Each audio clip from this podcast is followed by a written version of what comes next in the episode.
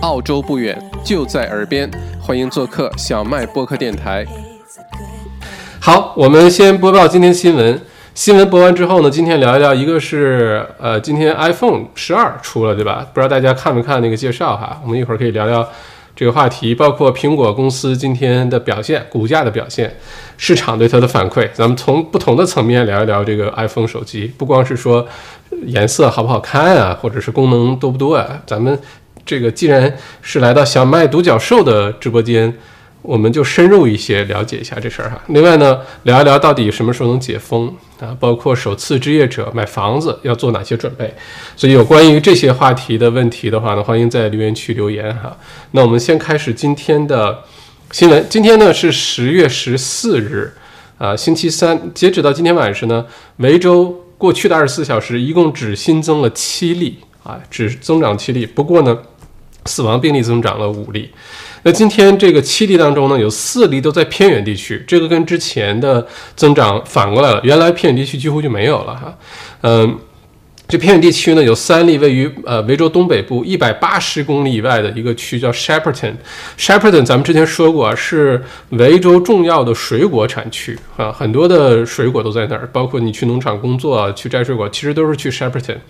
那 Shepparton 的这个疫情呢，嗯。呃这个产生了三例，另外一例呢是维州呃东部的一个叫呃 Barnstyle 的这个区哈，也是很远的一个区域，在正东一直往下走。那 Shepparton 这三例呢，其实都是跟之前 Q Mall 那个小镇不是有一个去咖啡店然后传染了吗？同一个人给传染的啊，而且这个人就是 Cheston 购物中心之前肉铺。呃，那个的 Butchers Club 里面的那个密切接触者啊，你看这一这个病毒确实是高传染性啊，就不小心能传播出那么多呃距离啊，这个无论你怎么封城啊，怎么一不小心，只要有一个漏网之鱼，这个事儿就很难办。那目前这个呃，就是当时被传染还坚持去肉肉铺上班。然后后来又跑去那么远去 Shepparton，然后又 Q 某，这人现在也在被批评，当然身份没有暴露出来，但这事儿，呃，我估计他身边的人也会非常讨厌他吧？啊，把这个，当然他也不是有心的哈，这个事儿就哎很难说。Anyway，呃，这个这么看来呢，其实维州市区这个附近呢，呃，相对来说还 OK，但也并没有达到令人完全放心的地步。我们再看看一下下一条新闻，维州热点疫区已经开始转移了哈，现在呢。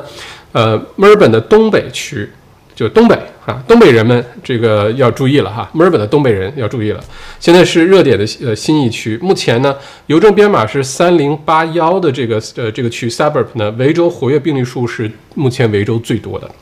那同时呢，维州多个超市被列入高危呃区，像 CBD 那个 QV 最下面的那个呃 Woolworth 超市都已经被关闭了。那也许你会问，三零八幺邮政编码是哪个区啊？其实就是 Heidelberg West。Heidelberg 就在 Preston 和 Heidelberg 什么，呃，就那那个附近啊。其实是个挺好的一个区啊，在东北方向。嗯，不是典型的咱们华人关注的一个区，但是也有不少华人在这买房啊。嗯，区是相当不错，离市中心也挺近的。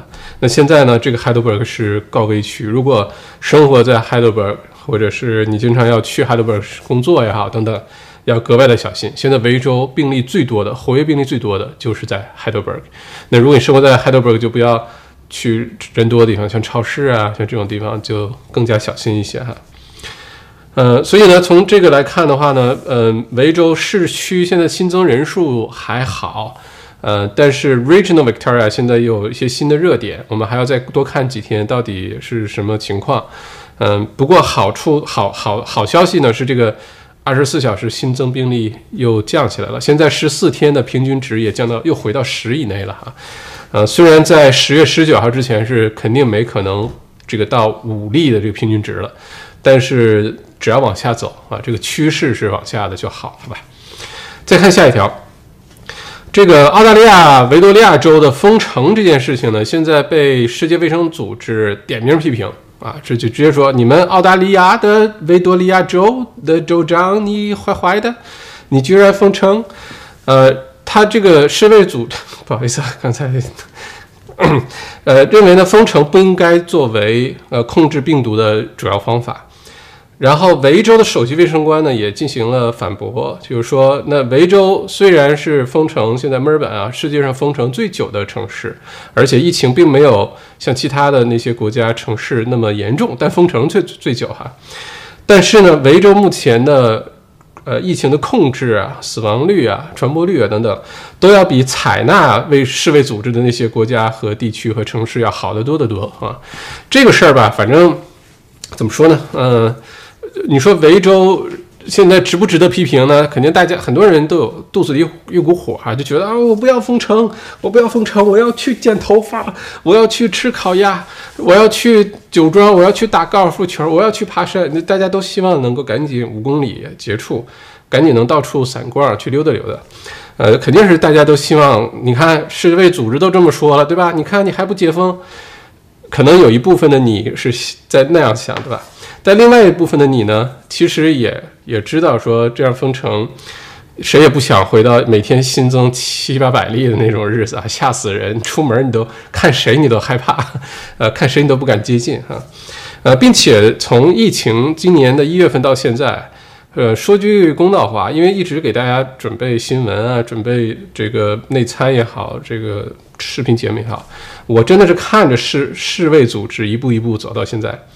坦白的说，世卫组织的话还真的不能太听啊。最早像日本、韩国啊，呃，包括欧洲很多，之所以疫情一下子爆发特别厉害，都是因为听了世卫组织的话啊，呃，就是说没事儿，放心吧，呃，继续可以旅行这个那个。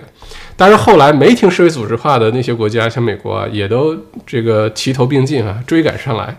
但是呢，世卫组织的好多建议，虽然它是世界卫生组织，我在原来。在今年疫情之前，因为小的时候上学，可能对世界卫生组织就觉得充满了尊敬和这个什么不向往哈，但充满了尊敬吧。但今年疫情之后，我发现世卫组织好多建议真的是不不太靠谱哈。不过这个但大家看是怎么个观点啊？欢迎你在下面留言，一会儿我们可以探讨。你就觉得这个封城到底是不是应该继续封下去，还是赶紧解了吧？都这样，反正挺好的，对吧？你看。才七例，对吧？呃，赶紧解开算了哈。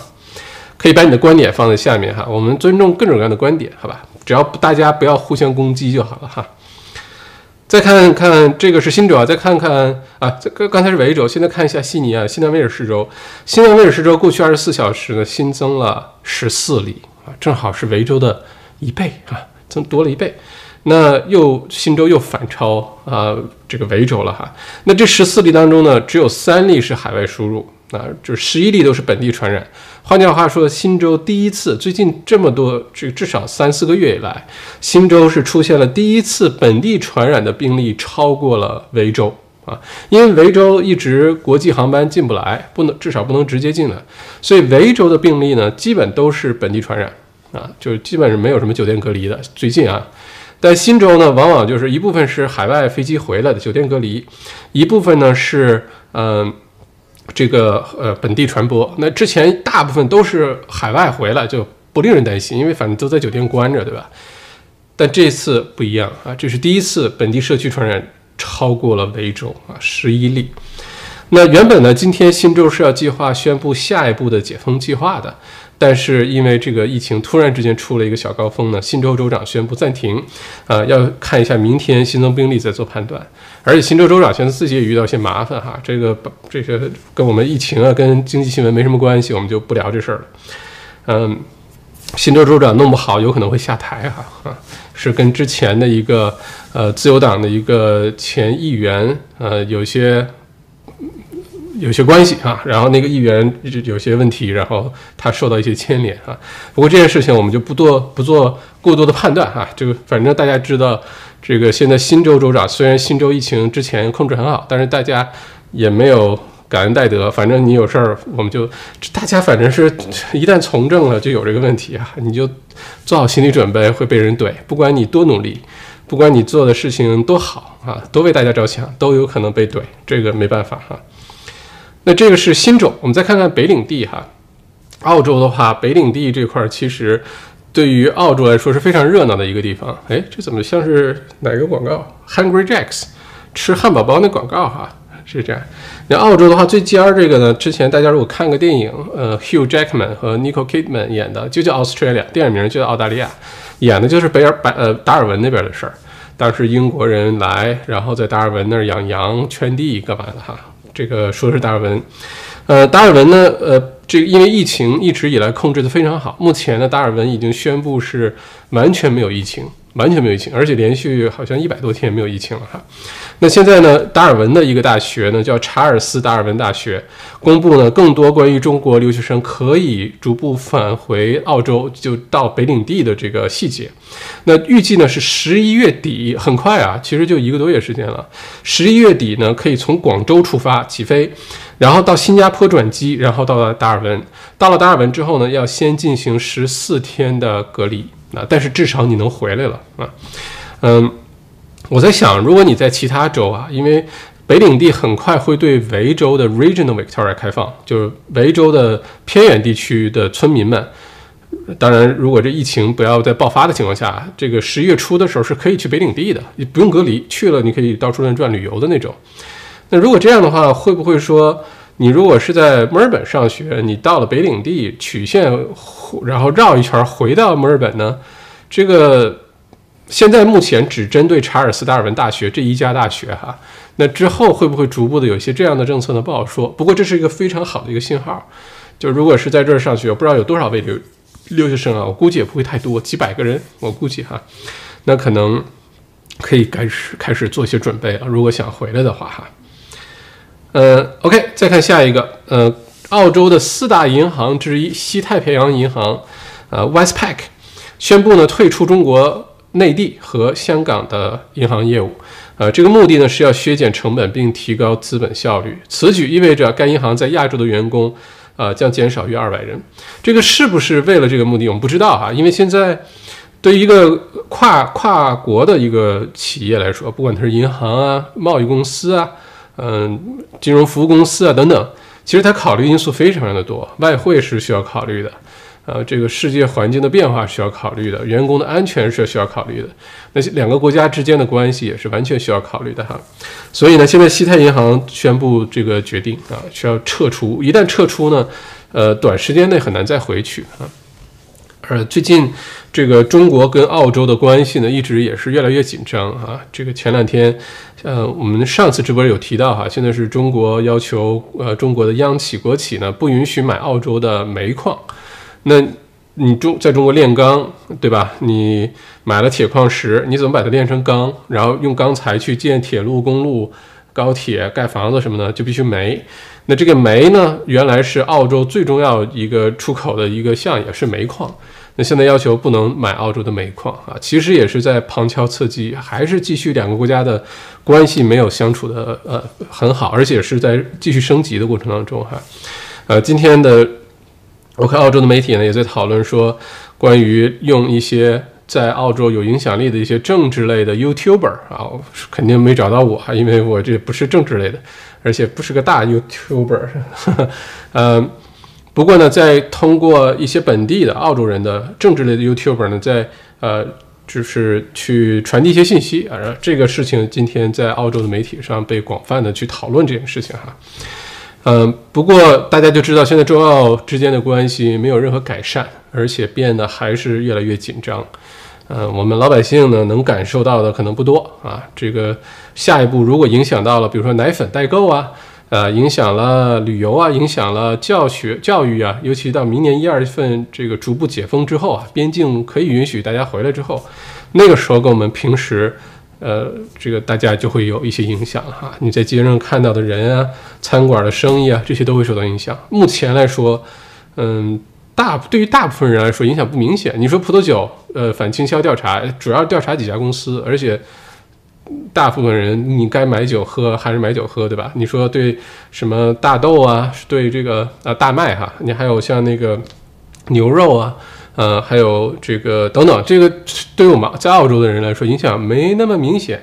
但如果这个关系继续是这个紧张下去的话，就一定会影响到我们每一个人头上，你都会从这个不同的角度去感受到哈。OK，这个是关于新太平银行。再看看美国的新闻哈，美国最近挺热闹。这个川建国同志真的是不是一般人啊，刚刚被传染，刚刚被确诊啊，到那个什么海军医院里待了几天出来，现在又开始各个城市跑，然后去去竞选啊，因为十一月初马上美国就大选就投票了哈。然后你看上去整个人还是精神焕发啊，防冷涂的啦啊，反正是这个就像没事人一样啊，又开始去做演讲。大家知道那可是一个七十四岁的老人家呀，那不是说一个正值壮年的小伙子啊，这个 挺厉害，又天天吃麦当劳，又天难道是吃麦当劳吃的？嗯，哎，我们看一下美国的新闻哈。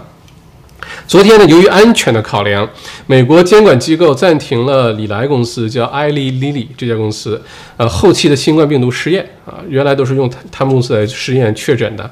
那在这之前呢，强生公司 Johnson Johnson，呃，也因为不良的反应呢，停止了现在它的新冠状病毒疫苗的呃实验啊，现在暂停了，在。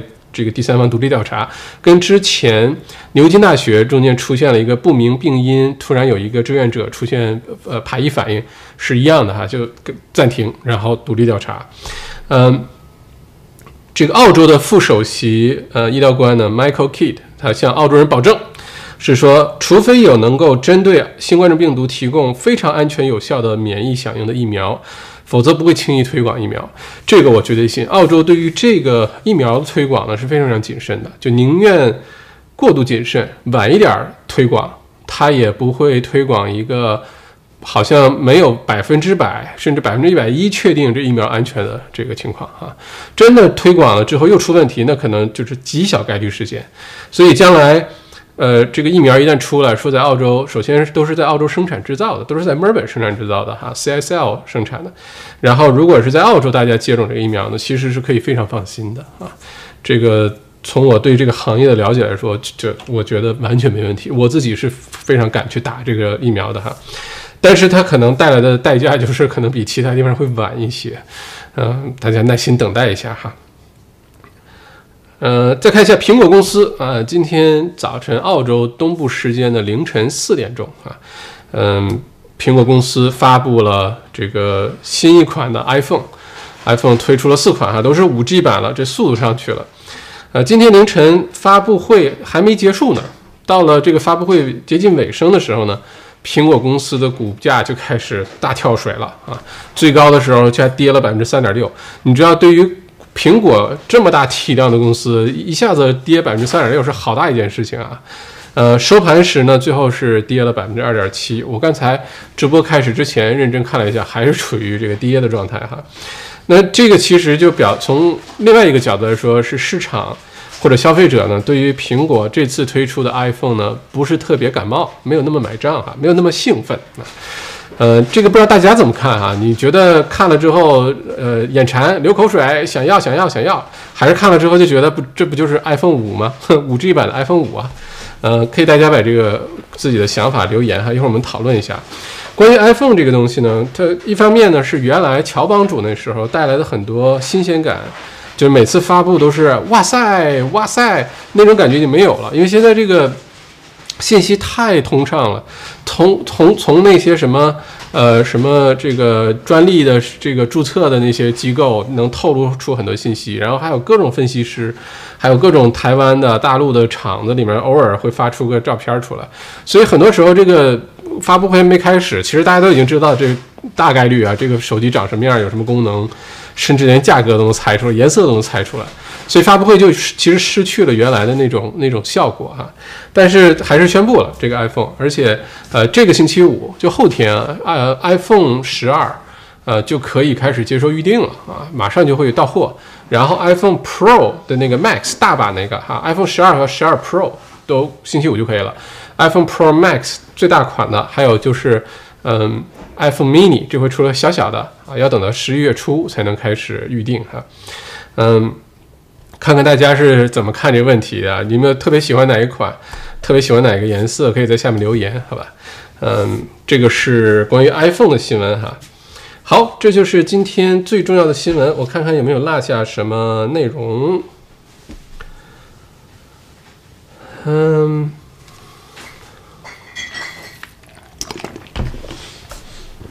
，OK，基本上重要的新闻都已经给大家播报完毕。嗯。嘟嘟嘟嘟嘟嘟嘟嘟嘟。OK，今天最重要的一这个就是，嗯，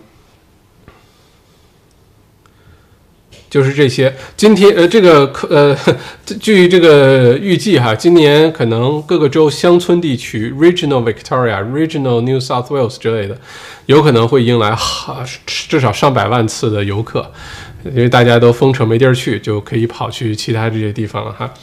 嗯，估计像 Mountain 啊，像大洋路啊。嗯，Lake Entrance 啊，这些传统的像 Yar 呃这个 Yarra Valley 啊，传统的这些墨尔本愿意墨尔本人愿意去的这些地方，估计都会非常的忙哈。所以，如果大家到时候一旦解封了，想出去玩儿，如果假定不能离开维州的话，你也不要这个太乐观，说就可以随便去 Regional 玩一玩，除非你是一日游，没关系，当天回来。如果住的话，到时候可能是个很大的挑战。而且很多人可能都会选择像野营啊，买个 caravan。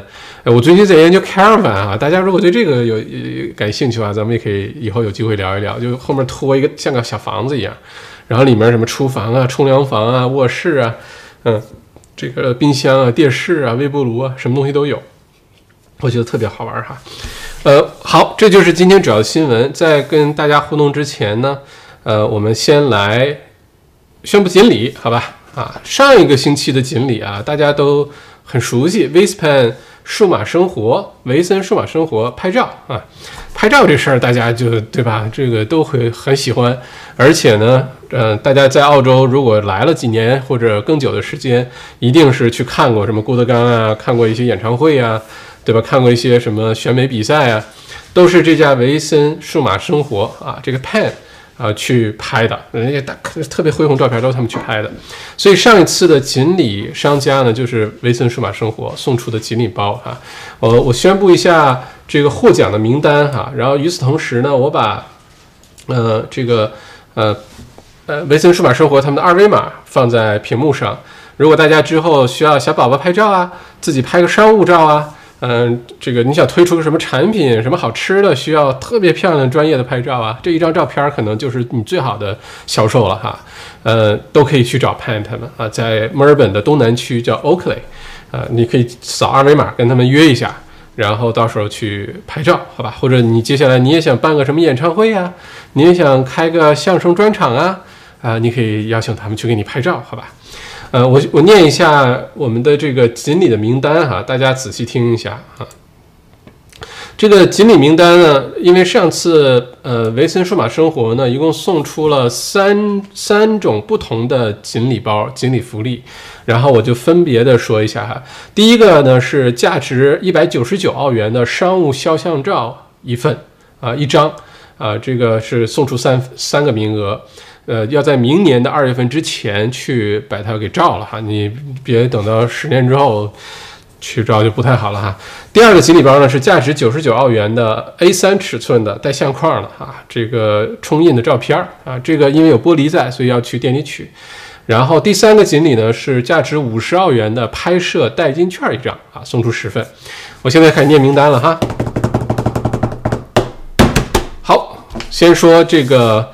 五十刀代金券这个吧，五十澳币代金券，咱们倒着念啊，一共送出十份。你去拍照的时候，这个五十块钱就可以折掉了。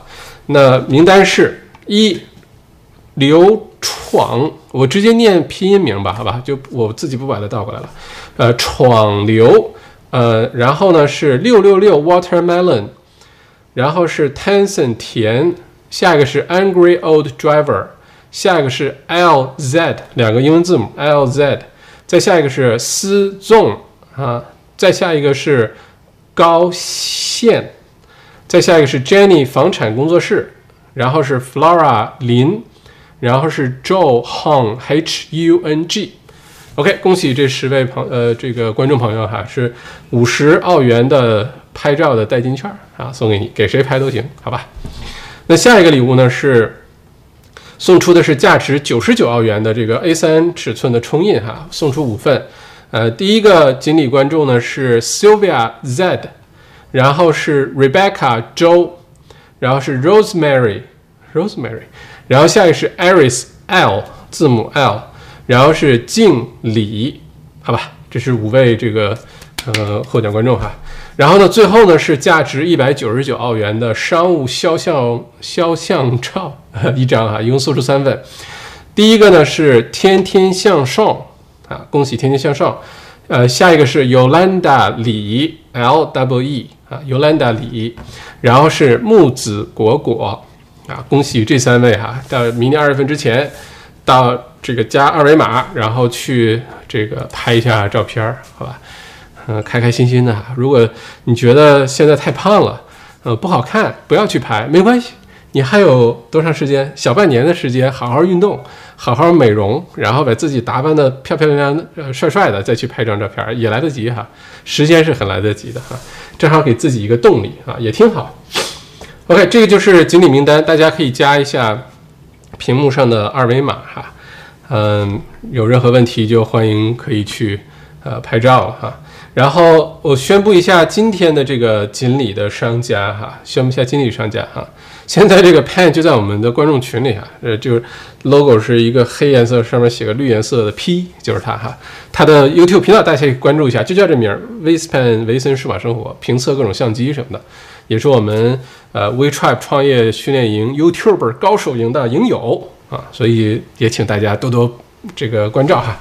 好，这个是呃上一期的锦鲤商家，那我们说一下今天的锦鲤商家啊。今天锦鲤商家没有图，但我给大家宣布一下它。呃，说一下它的介绍。今天的锦鲤商家呢是大家可能都会用得到的哈，嗯，是律师事务所啊，是呃这个我们的普通话非常普通的黄律师啊，叫 Michael Wong，嗯，澳洲黄律师啊，这个黄这个澳洲黄律师也是我们内容创业营的营友，呃，他的这个。律师事务所呢，就在墨尔本的市中心 Queen Street 上，非常方便啊。大家如果需要找的话，我把他的介绍给大家念一下哈。基本上不是说你一定要。呃，打官司什么的，你可能涉及到的生活当中的一些小的一些方面，都可能会用到律师。而且在澳洲的话，还是那句话，你你可以没有朋友，但你必须认识一个好的律师和一个好的会计师，你会在澳洲的生活容易很多，少走很多弯路哈。呃，当然这是玩家话，你还是需要朋友的哈，这哪怕是在朋友圈里呢，呃，Facebook 上也需要朋友哈。我介绍一下这位。呃，普通话很普通的黄律师，其实不普通啊，普通话说得很好，也会说广东话，所以这两种语言你想用哪个沟通都可以。呃，黄律师呢是维州的职业律师，澳洲高等法院 High Court，呃，维州新州高等法院 Supreme Court 的认可的澳洲律师，澳洲和新西兰的持牌移民顾问，哎，所以法律问题之外，移民的问题也都可以帮忙解决哈。嗯，这个范围业务范围呢是在联邦和维州司法管辖范围内。代表客户处理各级法庭 （tribunals） 啊，这个 tribunals 有点像民事法庭的概念啊，像 VCAT 其实就是一个像类似于民事法庭的地方哈。呃，还有政府部门的各种聆讯啊，这个都可以帮忙去解决。还有呢，像诉讼啊、申请各种呃这个特殊的一些东西啊，都可以由律师来出面哈。那除了一般个人、商业、物业、资产买卖、移民等呢，呃。这个黄律师还可以处理是跟生意相关的大小程序，或者是一些商业的纠纷，啊，尤其是疫情期间跟房东啊，或者是合伙人之间啊，如果有些纠纷呢，这个可以多听一些律师的专业意见哈。那客户规模呢，从可以是个人，你不需要是什么大企业，你可以是个人，也可以是小微企业，也可以是中小企业，也可以是跨国企业哈。一个这个律师事务所不是黄律师一个人在战斗啊，他们是有合伙人的，呃，因个人呃啊这个。因个人从事分子科学的研究背景呢，处理专利、处理专利相关事宜特别得心应手。大家现在很多做内容创业，做 YouTuber 啊，呃，做视频号啊，啊，自己做个什么内容创业，专利这个事儿可能是个重要的事儿。你起的名儿啊，你做的 logo 啊，可能都去申请个 trademark 啊，或者是，呃，你的菜单啊，你的招牌啊，你的 business name 啊，可能都会涉及到这个，嗯。公司呢就在呃墨尔本 CBD 啊，呃，公司名叫 Mandis and Gibson Lawyers 啊，呃，这次送出的锦鲤包啊，我们还是把黄律师介绍完哈，然后我们就宣布这个锦鲤包。呃，黄律师他们律师事务所的特点呢是以人为本，以目标为本啊。这公司的首席律师呢是一位超过三十五年经验的一个资深的老律师。呃，另外呢，他们还有不同领域的其他的律师可以帮忙解决各类的法律的问题啊。嗯，那黄律师他们的事务所呢，尤其了解，如果你从海外的澳洲面临的很多的问题，你对澳洲的法律环境不了解啊，语言不了解啊，产生的各种各样生意的问题啊。呃，有些买卖的纠纷啊、合同啊等等，这些都可以去找黄律师哈，包括移民也可以找啊。那为客户呢提供各种各样的解决方案哈。那这次锦鲤包大家仔细听一下，因为这个可能呃会实实在在的帮到一些朋友，而且我们都知道律师收费很贵的。律师收费都是按照什么每每十五分钟每十五分钟计费的，恨不得打个电话也给你记张账单啊。呃，这次的这个黄律师送出的锦鲤包非常的大方啊，我们听一下是什么。首先呢是送出十份啊一个小时的免费的咨询，免费的，你可以是个人啊，你可以是商业啊，任何这些包括移民啊都可以。你有哪些问题你不确定的，很棘手的，想找律师不知道找谁问。呃，这语言不通，英文不好没关系，这个普通话啊、广东话都可以。十份一个小时的法律咨询，这是第一个锦鲤包哈。第二个锦鲤包呢是针对小微企业的，呃，是送出三份。呃，这个锦鲤包是六个月的法律顾问服务。哇，那这个这这个特别厉害，六个月的法律顾问服务，基本上都已经到了疫情结束、疫苗出来的时候了哈。不过呢。这个第二个锦鲤包呢，是只针对小微企业企业主啊，不是针对个人的。所以呢，我们呃今天的这个锦鲤的这个留言参与锦鲤抽奖的方式呢，就是呃是这样，一会儿呢录播视频出来之后，大家可以说我想参加锦鲤计划，但是你一定要明确的标出来。说我要的是那十份一个小时的免费咨询，还是你想参加三份针对小微企业六个月的法律顾问服务？呃，而且你如果想呃这个有机会获得这个针对企业的这个法律顾呃顾问服务呢，你必须一定是一个小微企业的企业主，好吧？呃，就不要把这个名额给浪费掉，好吧？嗯，而且一会儿留言还是点赞关注，然后在下面清楚的留言。这样我们抽到呢，也不浪费这个锦鲤商家，不浪费黄律师他们的时间，就很快的帮忙对接上。大家有问题赶紧去找他们就可以了。现在也都在处于办公的状态，好吧？呃，上一次锦鲤留言特别搞笑啊，上一次留言是问大家疫情以来最想吃什么，我发现大家想吃的东西都很像哎，火锅、麻辣烫，呃，北京烤鸭，呃，还有什么，呃，这个。呃，想吃那个 croissant，那个论那个 croissant，还想吃，好像大家反正想吃东西非常非常的像。我发现，其实很多这些东西现在都能吃哈。如果你真的特别馋，你点餐也好啊，或者什么，其实可以吃。北京烤鸭全聚德是开的啊。呃，你想吃什么那个 croissant，我不知道 croissant 开不开啊，但有的地方开。嗯，反而很少有人，很少有咱们观众朋友想吃西餐的，我就没有说我馋。大牛排，我馋 fish and chips，我馋，反正那些东西也没什么好馋的。这个澳洲如果没有我们亚洲美食的话，就只剩下欧洲美食了，就没什么好吃的了啊。好，那这个今天呢，一会儿大家留言呢，格式是这样的哈。第一，呃，我想参加经理计划，然后你想参加的是哪一个？是一个小时的免费咨询，还是这个呃六个月的法律顾问？这是针对小微企业。然后今天的命题是什么呢？是。你最想获得的一个技能，你最想获得一个什么技能啊？这个 skill，你说我可以想学砌砖，我想学高尔夫球，我想学如何演讲，我想学如何呃编辑视频，什么都可以。你最想学的一个技能是什么？然后一起留言，好吧？然后我每一个留言我都很认真去看啊，我觉得特别有意思。我觉得慢慢的，也许从这些留言当中，咱们又能产生出一些什么火花，可以有一些有意思的互动哈。所以欢迎大家继续留言。今天呢是呃律师事务所来参加锦鲤商家，所以呃希望能够对大家有帮助啊。如果说啊你嗯这个有其他想推广的各种业务啊，我们还是优先维州的。实体的生意哈，最好是线下的，那是最好的。呃，优先墨尔本的生意，你可以到我的这个微信公众号“澳洲王小麦”，你说我想参加锦鲤计划，我是商家，留下你的联呃电子邮箱地址。呃，再或者呢，你可以加一下呃小麦客服的微信啊，就是 “Hello Max 王”，特别简单，“Hello Max 王”。然后你把你的联系方式、公司介绍，然后我们就帮帮你免费推广哈，希望帮你跟客户之间迅速连接起来。在咱们疫情现在还没有结束，但是让大家生意继续做啊，不要不要这个因为生意的问题给自己产生太大的压力。而且在这个环节当中呢，你可以多一些想象力、创造力，看你能拿出什么东西来送给大家，让大家免费试吃一下，体验一下你的服务啊，了解一下你们公司啊在哪儿啊。呃，这个疫情之后，你有哪些新的服务是这个满足大家需求的，都可以提出来，好吧？然后麦校长帮你去推广啊，希望对各位中小企业主有帮助哈。那好，这就是今天的锦鲤了。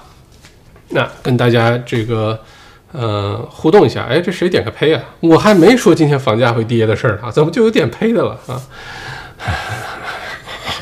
这样，大家麻烦大家点一轮赞吧。把这个胚给它压下去，好吧？谢谢大家啊。好，我们跟大家先互动一下哈，关于今天的有意思的这些新闻，一会儿我展开聊一下。嗯，这个如果你是首次买房的话，接下来你要做哪些计划？呃，再有呢，就是咱们到底什么时候解封？我的一些判断和猜测，跟大家分享一下，好吧？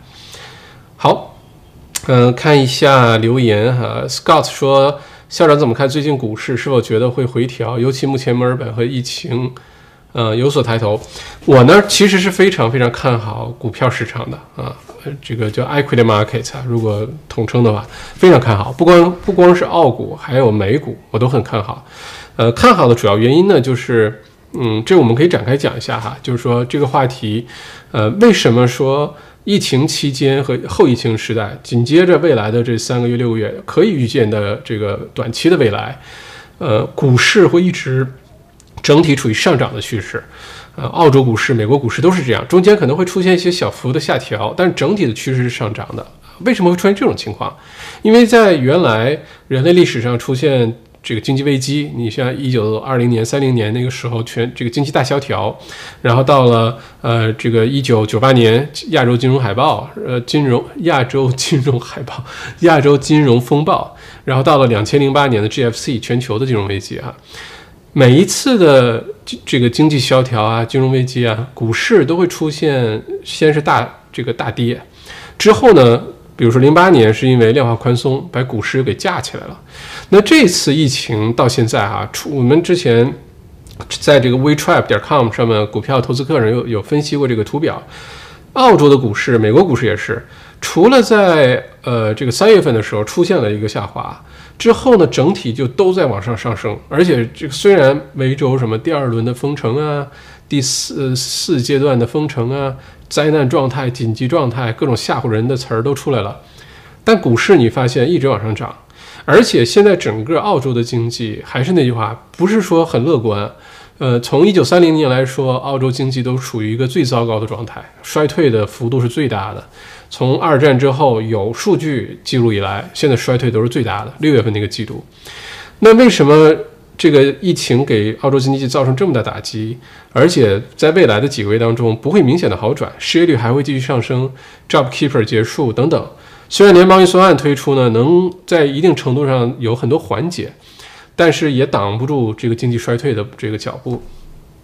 那为什么在这种情况下，澳洲股市还会继续往上涨？哈，那其实主要的原因呢就两点。第一个原因呢是量化宽松啊，现在这一次的这个由于病毒引起的。金融危机跟之前因为经济问题，或者因为一些比如说那些什么次贷危机，就是这个这个那个次贷引起的哈。这次跟经济呢没有那么大关系，主要是因为病毒引起的。所以这次呢，各个国家的政府和央行都非常主动和及时的出手啊，各种什么刺激政策啊、量化宽松啊、暂停还房贷，各个国家都这样哈。我们在那个 XMBA 财富公开课上详细列过这些国家。那在这种情况下，如果说国家释放大量的流通、大量的 liquidity、大量 credits 来到市场当中，市场上就会出现好多好多的这些 credits。你可以理解成钱哈，其实没有那么简单。你可以理解成市场上好多钱、好多闲钱没地儿去。那这闲钱呢，原来可能很多人会拿它去消费啊，或者是买些东西啊、买房啊等等，对吧？或者买奢侈品，或者去玩扑克机啊、去赌场啊。这轮不太一样，这轮。这个很多钱出来，首先，这个大家目前的心态是存钱为上，尤其年轻人，所以现在有一个担心是，这个存款率明显提高，呃，对于年轻人来说是好事儿啊，就没有乱花钱，但对于很多像什么零售业啊、餐饮啊、旅游啊，这个有可能是个很大的挑战。就是政府发发出来的钱，并没有拿出去消费，不消费的话，很多这些行业就不会明显的受益。那存款率提高的话，说明这些人现在一方面大家喜欢把钱存起来，因为太多的不确定性，太多的这个不安全感。唯有存钱 能够给自己一部分确定性。那当然，这个存钱是广义的哈，不是说你真的把它放在银行里叫存钱。有的人是把它，比如说呃提前还一些房贷啊，你有一个对冲账户啊，你可以放在对冲账户里，就少还一些利息啊。但随时这钱又能拿出来，或者把这个钱存到像 Raise 啊。呃，Spaceship 这些 A P P 里，随时可以把钱抽出来的，甚至投一些非常稳定的一些股票啊，投一些指数。表面上你是投资了，但是它跟现金区别不太大，因为你点点鼠标，这钱这个两三个工作日就能回来，它不像买房那么很难回回现啊返现。在这种情况下呢，整个市场上就出现了呃一种特别有意思的现象，叫 Tina，就是大家名字那个 T I N A Tina。Tina 什么意思呢？就是 There is no alternatives，就是没有更好的第二选择，没有其他的第二选择。就对于现在市场的投资者来说，你说投房产市场吗？房产市场接下来遇到的挑战还有很多很多，还没有体现出来。现在大家看到的房产房价也好，出租空置率增加啊。尤其 CBD 的公寓，一会儿可能说到这儿就有人点配了哈，这些都不是真实的状态，真实状态到还在后面呢啊，要恶化还在后面呢，房价下跌还在后面呢，还没到这个时候呢。那投资者就会想，我现在进入市场买房子的话，面临两个问题，第一个问题，市场真实的状况没有体现出来，那我要不要现在进去，还是等？更明朗一些的时候啊，确定性多一些的时候，而不是去冒险，然后所谓的抄底啊什么。第二个呢，就是如果现在这个钱放进房产市场了，那投资房产最重要的其中一个考量的一个因素就是你这个现金流的问题，你还这个投资房的房贷是哪儿来的？如果你是从你的生意啊，从其他途径来还好；如果你就指着这个租金收入来还一部分或者全部的这个呃。房屋这个投资房的贷款的话，那现在就要非常谨慎，因为你能不能找到租客是个问题。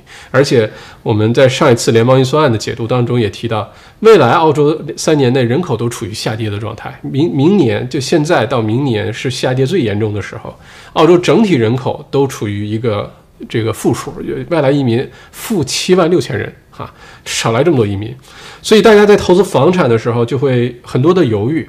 那除了房产之外，对于大多数投资者来说，还有一个选择就是股市，操作也很简单。然后你也可以买一些疫情不受影响的一些公司，而且你可以通过各种更高级的一些投资方法，你买指数也好，买 ETF 也好，你买呃什么这个 CFD 也好等等，你可以通过这些方式去进入股市投资，而且门槛很低。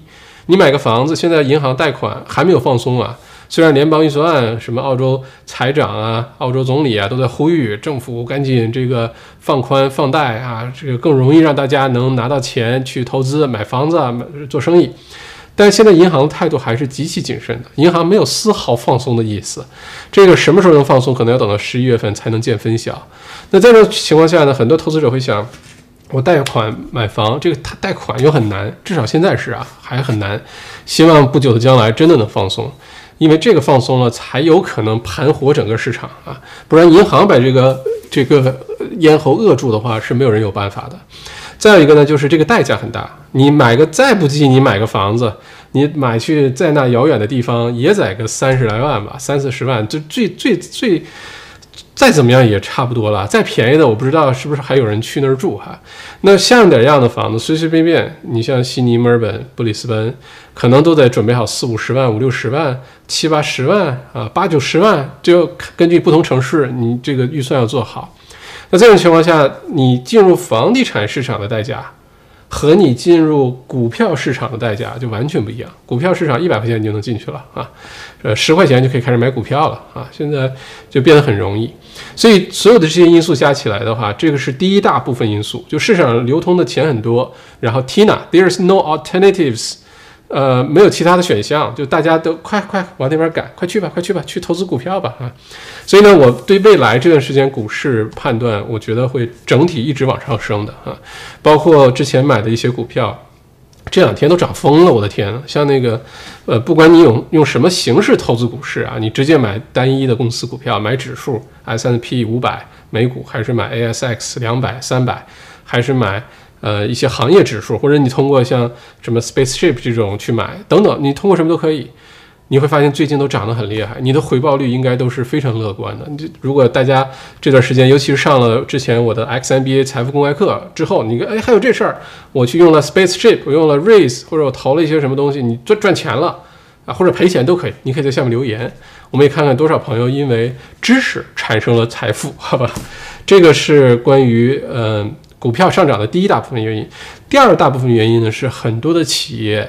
现在在重新的优化自己的内部结构，原来的股价，这个一个国家的股市主板啊，我们说，很大程度上体现了这个国家的经济水平。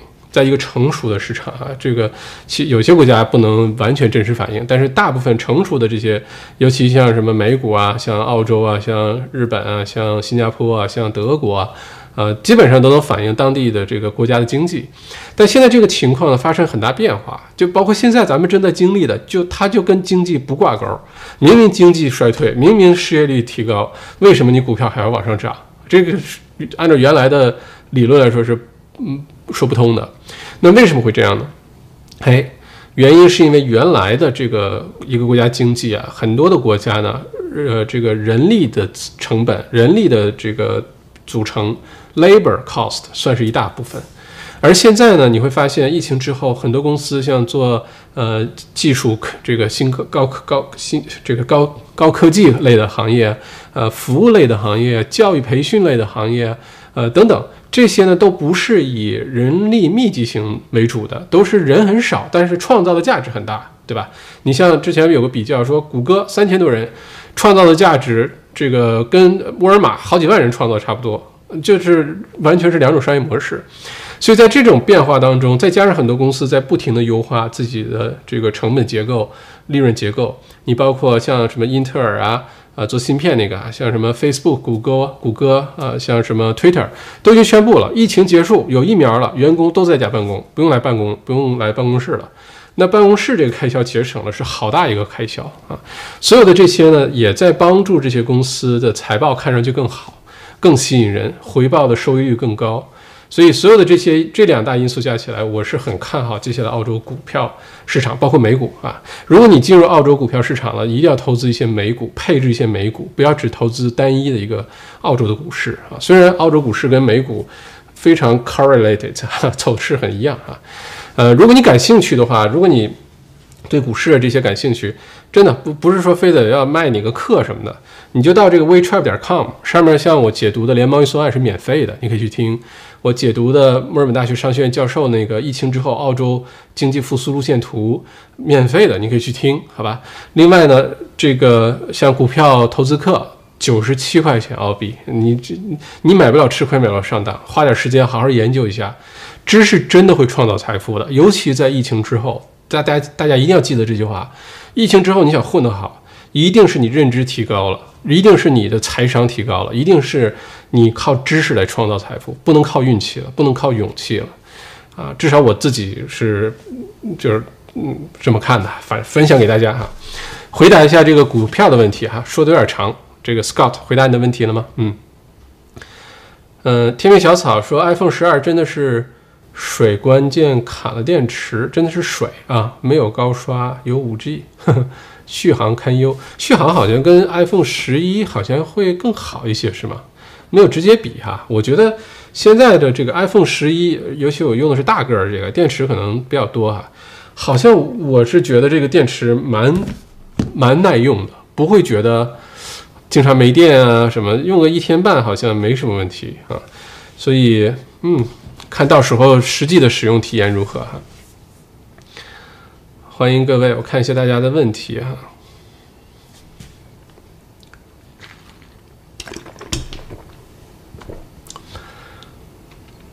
维森数码生活说，今天又看到说新闻说五公里被否，也不知道周末有没有放希望放松啊。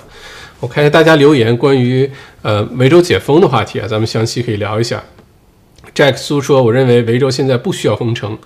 呃，现在的维州每天增长的人数有点像香港，都是在个位数于二十内之间，但香港人口密度那么高，都能继续保持封呃城市运转，而维州比香港面积大多了，继续封下去意义不大。OK，这是一种观点哈，而且有对比。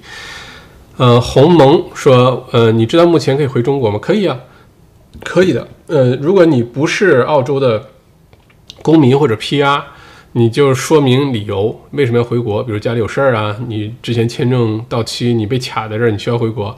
像这个边境署 （Border Control） 递交申请，他批了，你就可以走啊，是可以回中国的哈。包括澳洲公民和 PR，如果你有特殊的理由啊，你可以递交这个申请，如果批了就可以回去，不是说完全不回去啊，经常有人回去，其实啊。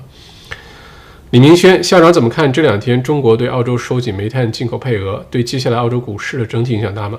刚才我们简单聊了一下哈，嗯，我倒我倒不太担心这个煤炭呃事情对澳洲股价的影响，我比较担，除非你就只投能源板块哈，那是另外一回事儿。但是我对这个呃比较关心的和比较担忧的是中澳之间的关系。啊，这个只只能说明中澳关系现在正在越来越紧张，并没有任何改善的这个情况哈。嗯，耿卓，嗯，校长好，因为花粉想从墨尔本搬到 Brisbane 住。哎，我们上次有个视频小麦片儿啊，有一位观众是不是就是这位耿卓留言提问哈？大家如果在视频下面提问，我都会认真看的。如果正好说到这话题，我就把它拿出来给大家解解解答哈。嗯，正好有说的这个，就花粉症的问题，说想从墨尔本搬到布里斯班住，校长有认识在墨尔本花粉过敏很严重，到布里斯班就好了的例子吗？或者在布里斯班生活的人花粉过敏少吗？大家有没有知道的，能分享一下吗？我跟我跟你说啊，这位观众朋友，嗯，如果你看就是非常专业的天气预报啊。如果你看墨尔本的天气预报，现在啊每天都有花粉的那个级别高啊、低啊、极端啊，每天都有这个报道。你看布里斯班就整个昆州的呃天气预报，压根儿就没这一项，压根儿就没有花粉这一项。我身边之前很多的球友，打高尔夫球的朋友，呃是可能刚开始因为投资移民啊，嗯，先到悉尼啦、墨尔本，一旦拿到身份之后。很多这种这个情况的朋友全都搬去昆州生活了，而且其中很多人是因为花粉症，到了昆州就完全没事儿了啊。因为简单解释一下，为什么这个维州和或者是南澳啊、阿德雷德那边花粉症都很厉害，但是像什么这个新州、悉尼都没这么严重，昆州就更别说了，没什么完全没问题啊。所以为什么会出现这种情况啊？你难道说？悉尼没绿化吗？你难道说这个布里斯班黄金海岸没有花吗？啊，那不是啊，完全不是这回事儿。首先呢，花粉症这个花粉啊，我们对它有一个误解，这个花粉未必来自于花儿，你过敏的东西不一定是花儿啊，你不一定看到花儿你才过敏啊。呃，我们只是把它翻译成花粉症，英文是 hay hay fever，h a y，hay fever 其实指的很广的，你像草。呃，草的种子或者树的很多种子，很多的粮食的那些庄稼的这个飘的东西，然后再加上花儿，这些都可以引起花粉反应啊。只不过我们中文翻译成花粉，但其实很多时候都不是花的问题。而且呢，每一个人过敏的东西可能不太一样，他可能从这一年最早可能六七月份就开始有了啊，呃，冬天啊，然后一直到差不多十二月份结束。呃，再早点的四五月份，也有些个别人会对有些草啊什么的过敏，好吧？那有的人呢，就是可能每年七八月份特别严重，或者像我呢，就是十月份、十一月份特别严重。就我对十月份、十一月份这个发发发芽的那些这个那些植物特别敏感。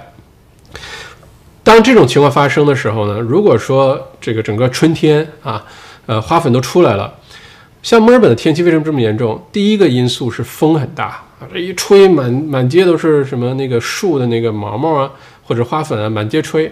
再重要一个因素其实是空气湿度啊，因为在春天的时候呢，呃，澳洲这个大陆啊，又回到这个澳洲大陆，它的空气呢，像这个，如果你看东海岸，像昆士兰啊，像西南威尔士啊，悉尼、布里斯班、黄金海岸那边，它的风呢是由海洋吹向大陆，所以呢，那个时候呢，这两个城市空气这两个州啊，空气很湿润。啊，空气湿润的花粉就不会那么夸张的这个传播啊，就会被压下去啊。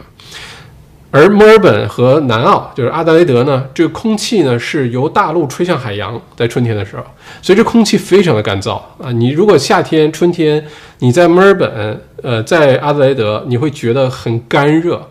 就是可能都到了三十七八摄氏度、四十出头摄氏度，你的感受的体感的那个温度、热度，可能不如你在悉尼或者是黄金海岸布里斯班三十五六度的体感温度，因为那边是潮热。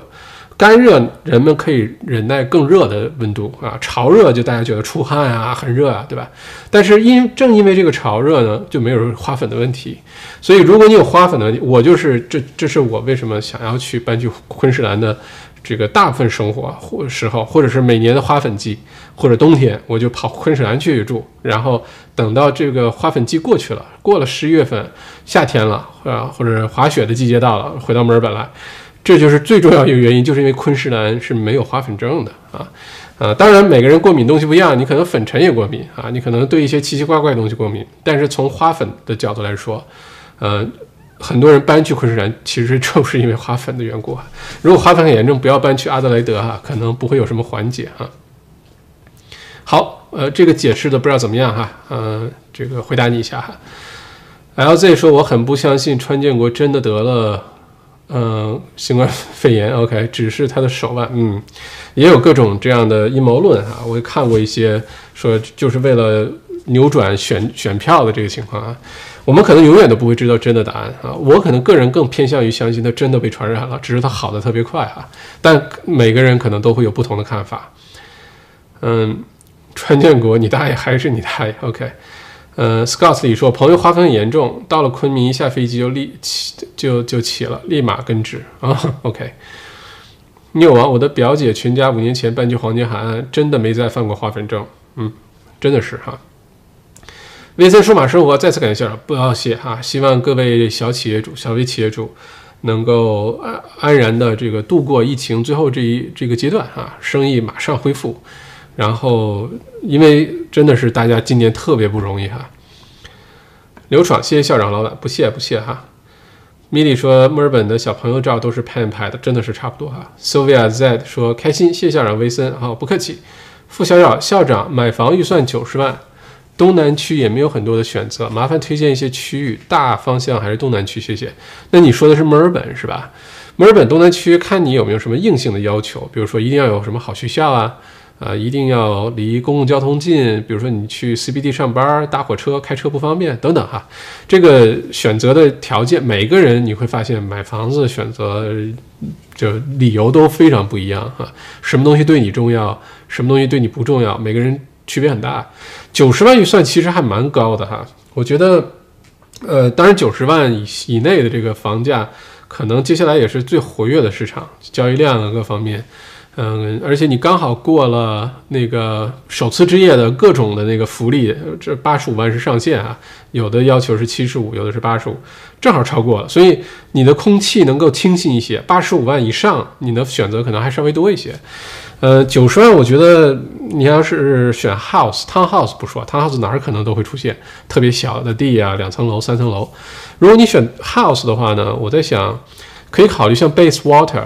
呃，Basewater 或者是周边那几个区啊，包括呃，像那个 Glenville 肯定买不下来了，但你 Glen 继续往下走啊，但是可能要远离像 Dandenong 啊，像什么 Noble Park 这些区，我个人啊哈会一定会远离这些区的。嗯，我觉得其实都可以考虑啊，而且这个买这房子，现在大家的偏好呢是不怕远，不怕离 CBD 远哈，只要周围有，比如说好的这购物中心。然后公共交通、火车线啊，什么都齐齐全，然后这个区治安又挺好，那其实就其实都可以考虑。我觉得像 Basewater，或者你再往东边一点点，往那个像什么那个呃 Eastland Shopping Center 往下面那一片儿，什么 Rainwood 往下来，那那个附近其实都可以去考虑哈。九十万其实选择还蛮多的啊。嗯，天命小草说，果然。苹果股价跌了，iPhone 十二对比十一，基本上只加了五 G 的基带。另外就是屏幕从七百二 LED 升级到一零八零 P OLED，这两项升级比十一更加耗电，但是因为控制尺寸和重量，从而砍掉了更多电池容量，所以续航非常堪忧。另外加个磁吸的功能，就是为了让你更好的外挂电池保护壳。买一波配件儿，又把耳机充电头砍了，普通版的不送就算了，Pro 版也不送，太坑爹了。快充电，快充也不给力，没赶上一百二十。OK，看来是深入的想过这个问题，到底要不要买哈？嗯，我说一下为什么我不会考虑去买 iPhone 十二呃 Pro Max Pacific Blue 二百五十六 G 或者五百一十二 G 的这个主要的原因哈？为什么我不会去买它哈？当然你说的天明小岛说的这些都有道理哈。我不去买的最重要的原因就是穷。OK 啊，呃，跟大家开个玩笑啊，这个 iPhone 十二虽然每一次 iPhone 我觉得出来都会有人认为不够，幅度不够，或者这个服务不好，嗯，其他的我觉得都是事实哈。你像不送充电器这事儿，我倒觉得是好事儿，因为在发布会上也讲这事儿了，只要不送这个充电器那个小砖头呢，它的整个包装盒能缩小好多，然后能减少多少？四十五万辆车还是四百五十万辆车在路上，因为送这些更大包装的手机。因为它去年 iPhone 十一卖了三千七百万台，这非常惊人的数字啊！对于世界、对环保、对于地球，我觉得就是它有很多的理由在。我觉得你可以理解成苹果就是想多攒点钱，省点空这个成本，然后都变成利润。你可以这么理解，但我也更愿意相信是他这么做对地球是更加负责的做法。而且基本上大家现在家里面都有充电的这个小方块，你随便 USB 插在哪儿，基本都行，好吧？所以怎么说呢？这个大家各有各种看法。如果你想获得 iPhone 十二，还有一个免费的 iPhone 十二 Pro Max Pacific Blue 五百一十二 G，好像在澳洲卖两千三百多澳币，两千四百澳币啊，一台笔记本电脑的钱啊。呃，有一个办法可以免费有机会获得，那就是可以报名本周末的谈判高手进阶营课程。报名之后，我们在课上会这个抽奖啊，随机抽奖。抽出来了，你自己去选颜色、选款式、选型号、选容量，随你选。然后麦校长买来送给你，好吧？你也可以选一个麦校长同款，那那就闭着眼睛等惊喜也可以。呃，就在这儿，wetrap 点 com 就可以报名。这周六周日两天啊，我们的谈判高手进阶营，又学知识，又有机会获得新的 iPhone 十二 Pro Max Pacific Blue 五百一十二 G。嗯，考虑一下，好吧？而且这个谈判课我。非常精彩啊，非常精彩。嗯，我们遇到的大部分的 conflict，很多的纠纷，或者是你需要有跟人有效沟通的很多的场合，我跟你说，谈判是一个太重要的技能。所有的技能当中，包括这次课程开课，我体会到一点哈，就是大家呢可能太低估了谈判这个技能，这是我是发自内心的得出的一个结论。啊，大家可能比较看重销售技能、营销。呃，公众演讲啊，这个可能或者学习能力啊，可能看重这些能力。但其实你要知道，人对于人类来说，跟其他动物最大的一个智慧的区别，除了什么意识啊、情感，那不说哈，最大的一个智慧的体现就是我们有语言啊。是其他动物汪汪汪，那个不算啊。我们这种语言，所以你会发现在人类社会当中，往往是语言表达能力很强的人。然后再配合什么情商啊、智商啊、知识能呃运气什么都加上，但你会发现语言能力强的人是非常有优势的，在人类史上都是。希特勒，反面人物，演讲啊会演讲，还有你像这基本上什么能谈判的、能沟通的、能说说服别人的、会销售的，反正是语言能力强的、沟通能力强的，在人类社会特别吃得开啊，一直是这样。而沟通能力当中的其中一个高级版的体现就是谈判能力，你能说服别人或者能影响别人，而谈判再往上就是决策能力啊，这个是一层一层往上走的。所以，嗯，还是那句话，这个周末的课会非常精彩。下一次开课要明年二三月份了啊，明年还会继续开。但是如果你想早点获得这个技能，wetrap 点 com 现在就去看报名链接哈啊。OK，这个这轮广告够不够硬啊？够不够硬？硬到膝盖都有点疼，有没有啊？但是我是，其实我开课发自内心的，我是觉得这些真的是会帮到很多人的课，不会乱开什么什么哪个热点我开什么，哪个赚钱我开什么，完全不是。我你看我开的课很有体系，而且都是我发自内心觉得一定会对大家很有帮助的，都是这样的课哈。周六周日两天哈，有录播，嗯。嗯，看看大家，Kevin 于校长你好，我孩子现在两岁哦，很小哈。从上幼儿园或者小学的角度看，有必要买东南区呃学区房吗，OK，嗯，这个还又回到这个争论哈，就是家长你是花钱买个学区房的好房子呢，还是买个普通房子把孩子送去私校呢？嗯，因为你买了学区房，你就可以上那个区的公校，就省了一大笔钱哈。我觉得这争论可能永远都不会有结果的。嗯，如果现在孩子还小，条件允许，趁着这次整个房价这个调整，尤其到明年年中之前。可能有合适的学区房，真的可以考虑出手，因为往后再看两三年，等你的孩子到了呃五岁六岁，真的上学的时候哈，那个时候这房价就已经上来了，你那个时候再想买，很有可能就买不起了，真的是可能是这样子的，所以嗯，我觉得是可以考虑的啊，尤其到明年年中之前，可以好好关注一下这些学所谓的学区房啊。OK，再看一下。失踪，谢谢王校长、麦校长啊，叫麦校长啊。嗯，天边小草还在喷这个 iPhone 十二，看来很不满意苹果的这个这个，代表了大部分市场对于苹果这次发布会的反应哈。嗯，看看大家，Melody 校长，如果在澳洲首次置业，最好的时机，暂时看应该是今年年底还是明年年中？好，今天咱们主要聊的一个话题也是首次置业哈。如果你想。在澳洲买房，我跟你说，五十年不遇的好机会就在现在，就在现在。最好的时机可能会在哪儿呢？首次置业的人情况不太一样啊。我们把首次置业的人分成两种啊，看看大家你适合哪一种，然后去做选择。一种首次置业的人呢，是你手头的存的钱比较有限啊，就不是银行放着一百万现金随便。如果不是这种情况哈。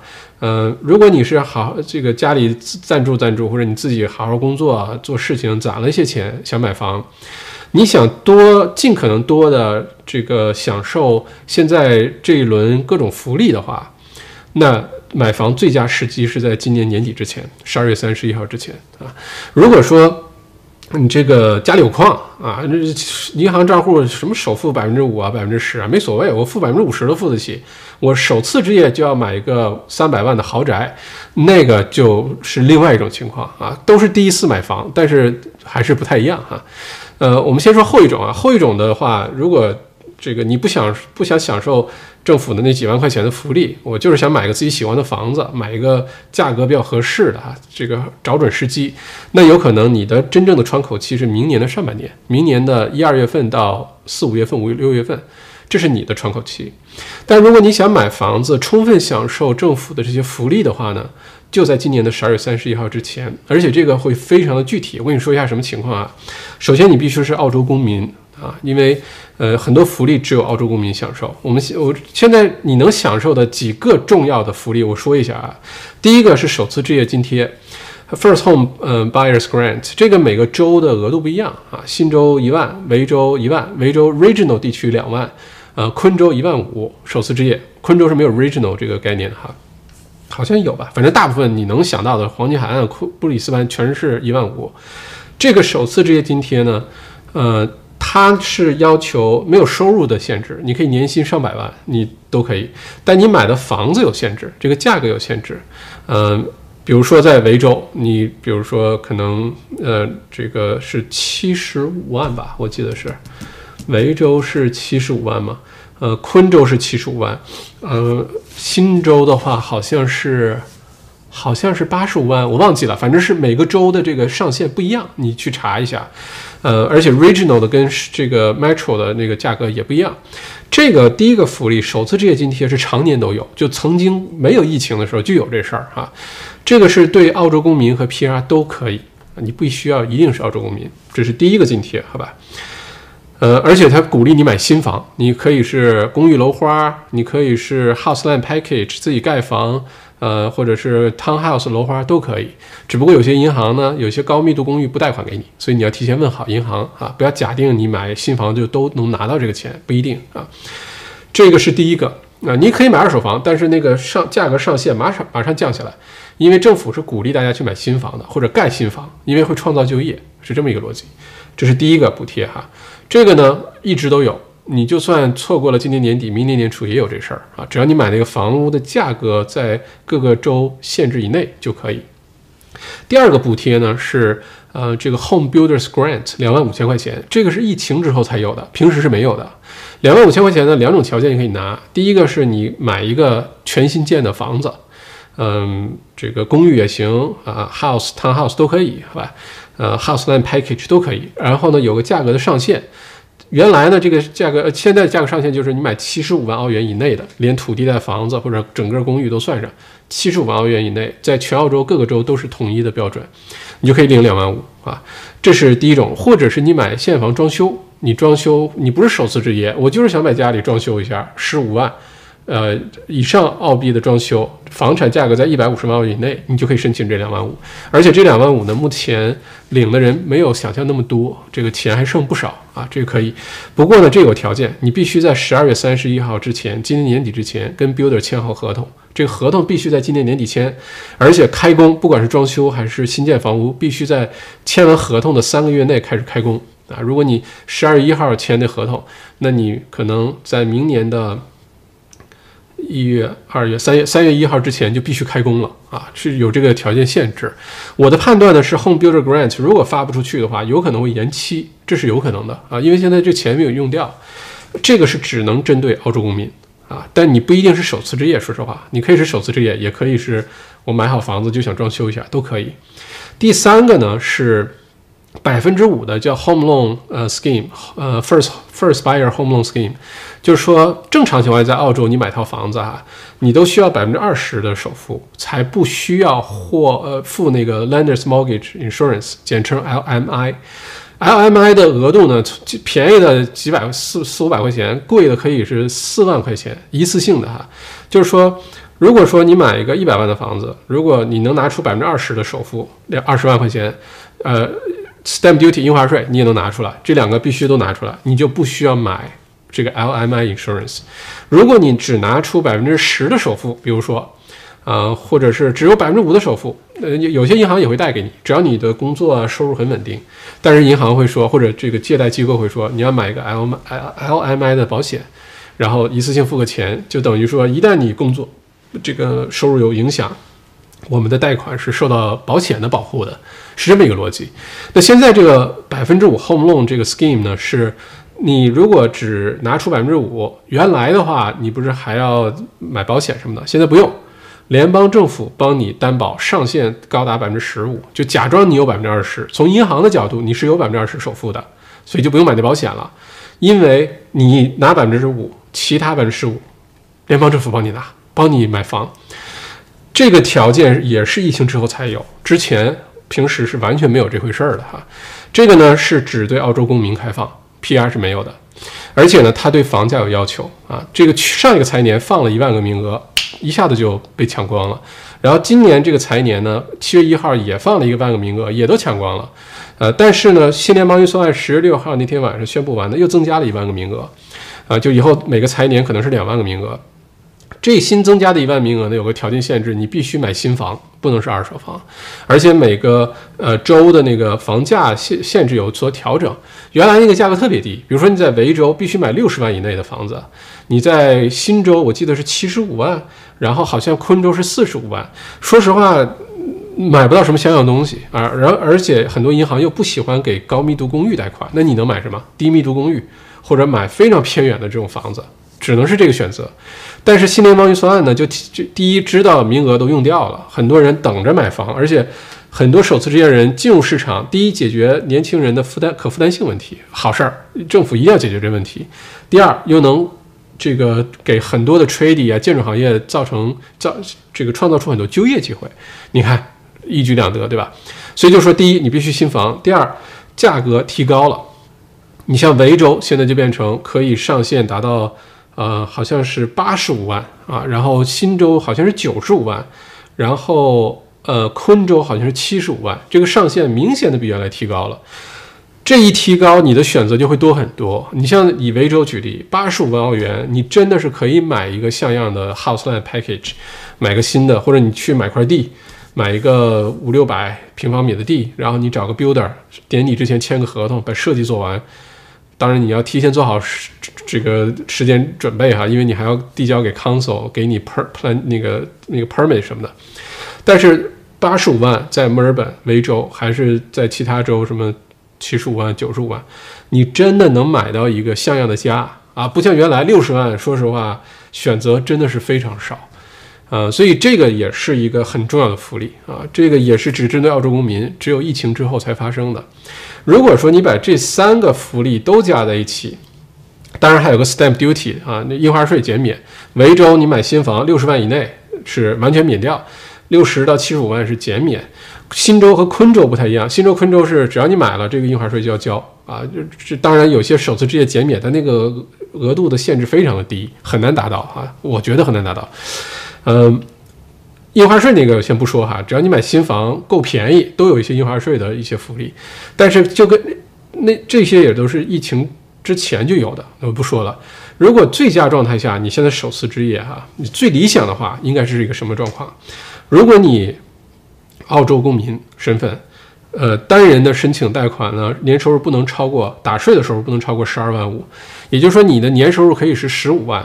但是你要减掉一些什么工作的开销啊，你的 taxable income 只要不超过十二万五千就可以啊，这是很大的一个区别。你的你的 salary package 可能是十五万加 super，但只要的 taxable income 降到十二万五就可以。两个人一起申请呢，你的打税的收入 taxable income 不能超过二十万，好吧？这个是一个硬性的限制。然后你首次置业没有买过房子，如果在这种情况下呢，最理想的状态就是你这三个福利都占上，你又是。这个首次置业津贴，维州一万，新州一万，昆州一万五，你又能拿到两万五的 home builder，你又能拿到百分之只要交百分之五。换句话说，你要买一个八十五万的房子，你用四万两千五就能买下来了。这而且现在利率又这么低，对吧？那就是在今年年底之前，你在所在的州买一个在那个价格以内的新房子，或者 house land package 就可以啊，这是最理想的状态下。那你用很小很小的代价，你就可以买房了。这个签了合同就行啊，这房子不用说现在必须搬进去住，年底就搬进，不是。只要这个房子你把合同签了，哪怕像有些楼花一两年之后才能盖好啊，大的项目或者是明年才能盖好，没关系，只要你把合同签了就行。是这个意思哈，这个就详细给大家解释一下。现在首次置业的这个，真的是五十年不遇的好机会。如果你是首次置业，一定要把这个机会抓住。你会发现，你买了房之后还房屋贷款的价钱，分分钟便宜过你现在的租金，这是很有可能的。然后借这个机会，你买了房，未来两三年好好还它。过了两三年，整个经济复苏的周期之后，房价就开始往上弹了，那就是很好的一件事情了哈。嗯，OK，希望这个解释对你有帮助哈。嗯，再看看大家的留言。今天解释的都很详细哈，是不是很详细是吧？大家觉得如何哈？黄律师，谢谢校长介绍知识，不要谢，谢谢黄律师提供的锦鲤包哈。Melody 说，第一，如果做私人辅辅辅习辅导是吗？教琴在墨尔本可以吗？华人圈可以啊，可以啊，当然可以了。呃，什么时候才适合再次工作？什么时候再再次工作？Melody，我不好意思没看懂你的问题啊。你但凡现在法律允许的情况下，都可以再次工作。像很多人现在都在保持工作的状态啊，虽然封城，但一直是工作的样这个状态，没有闲着在家哈。嗯，小学代课，以前我在 Sydney 有做上述工作，OK，现在疫情代课可能有什么叫代课？我不我不太理解哈，是说。辅课后辅导嘛，就小朋友跟你做，我不太理解你的问题啊，不好意思啊。如果是不用面对面到你家里来，通过 Zoom 啊、FaceTime，现在完全是可以的，没有问题哈。第四个 Curator，呃，展览策划人，看好 Internet Shop 吗？墨尔本和海外 Products Who Trade？我问你这个问题，就是用我们东北话说，就是东一榔头西一耙子耙子啊，嗯。每一个行业都可以是好的行业啊，而且很多特别在澳洲赚钱的行业，可能看上去非常的无聊，非常的闷，非常的简单。但有人把这个简单的事儿一直坚持做了几十年，就特别赚钱。就你说的这些行业都可以是很好的行业，也一定有人做成。但他也可以是一听就觉得很多人去做了，我不要去做了，我去想个别的好主意吧。我觉得都是可以的，看你怎么去做，而且选一个就只做好一件事儿，其实就挺好的哈。但你说这些事都可以做呀，啊，维森数码生活，我认识个做蛋糕，Sam Baking High，做的蛋糕挺好吃的，还以为你是那个 Sam。OK，大家都跑跑跑到这儿来找这个熟人了，这个相认来了哈。嗯，OK，我看一下大家的问题啊，因为留言比较多，我抓紧一下时间。嗯，哎，这条留言要念一下，来自于这位观众 Neil 王。上课的钱已经回了三倍了。这 Neil 指的是来听 XMBA 财富公开课系列啊，几十块钱听个课，你去投资，咔嚓就把你赚回来，而且一劳永逸，学会的东西在你自己身上投资都不都不嫌多哈。Candice CC 校长，如果工签工作签现在回国，明年能顺利回来吗？会不会回不来呢？现在很难说，真的很难说。没有疫苗之前，一切都是未知数。我觉得明年年中之后回澳洲，这是大概率事件，是没什么问题哈。嗯，但你说明年年初一二月份、二三月份，我觉得这个不确定性特别的多啊，要做好如果回去了一时半会儿回不来的准备。I'm Kanyong Kanyong，谢谢解读花粉症啊，不客气，看来也是被困扰是吧？呃，李静，最近股市的确每天都涨，校长之前推荐的 Red Bubble、CSL 都涨很多，学费早挣回来了。谢谢校长的分享，现在是不是更适合加仓？不适合加仓，我觉得还可以，还可以继续。Red Bubble，我看前天一天啊，这个这个公司的股票那一天涨了百分之十一点三，一天啊，你说投资回报率，我一年能赚百分之十？当然，股市这个上上下下，它可以一跌一天跌个百分之十一哈。但是我就说，整体这股市中间一定会出现一些上下浮动或者下调，这个时候就比的是心理素质，比的是你能假装看不见啊。没有买卖就没有伤害，我不卖，我就没损失吧，对吧？你能拿我怎么样？我就坚持住。大家如果都用买房子的态度去买股票，肯定都就大部分人都会赚钱的哈。付小小，华人主要对一些草籽过敏。每年过敏的草籽都不一定一样。悉尼读书生活十年没有花粉症，墨尔本一来就花粉症，但是也不影响我热爱这个城市。嗯，我是无比的热爱墨尔本这座城市的，我也很难想象完全离开墨尔本这个城市。但这花粉症真的是啊！今天下午跟女朋友这个骑自行车，就在网上 Zwift 骑自行车，然后开着门开着窗。今天花粉很低的情况下，骑完了都有哮喘反应。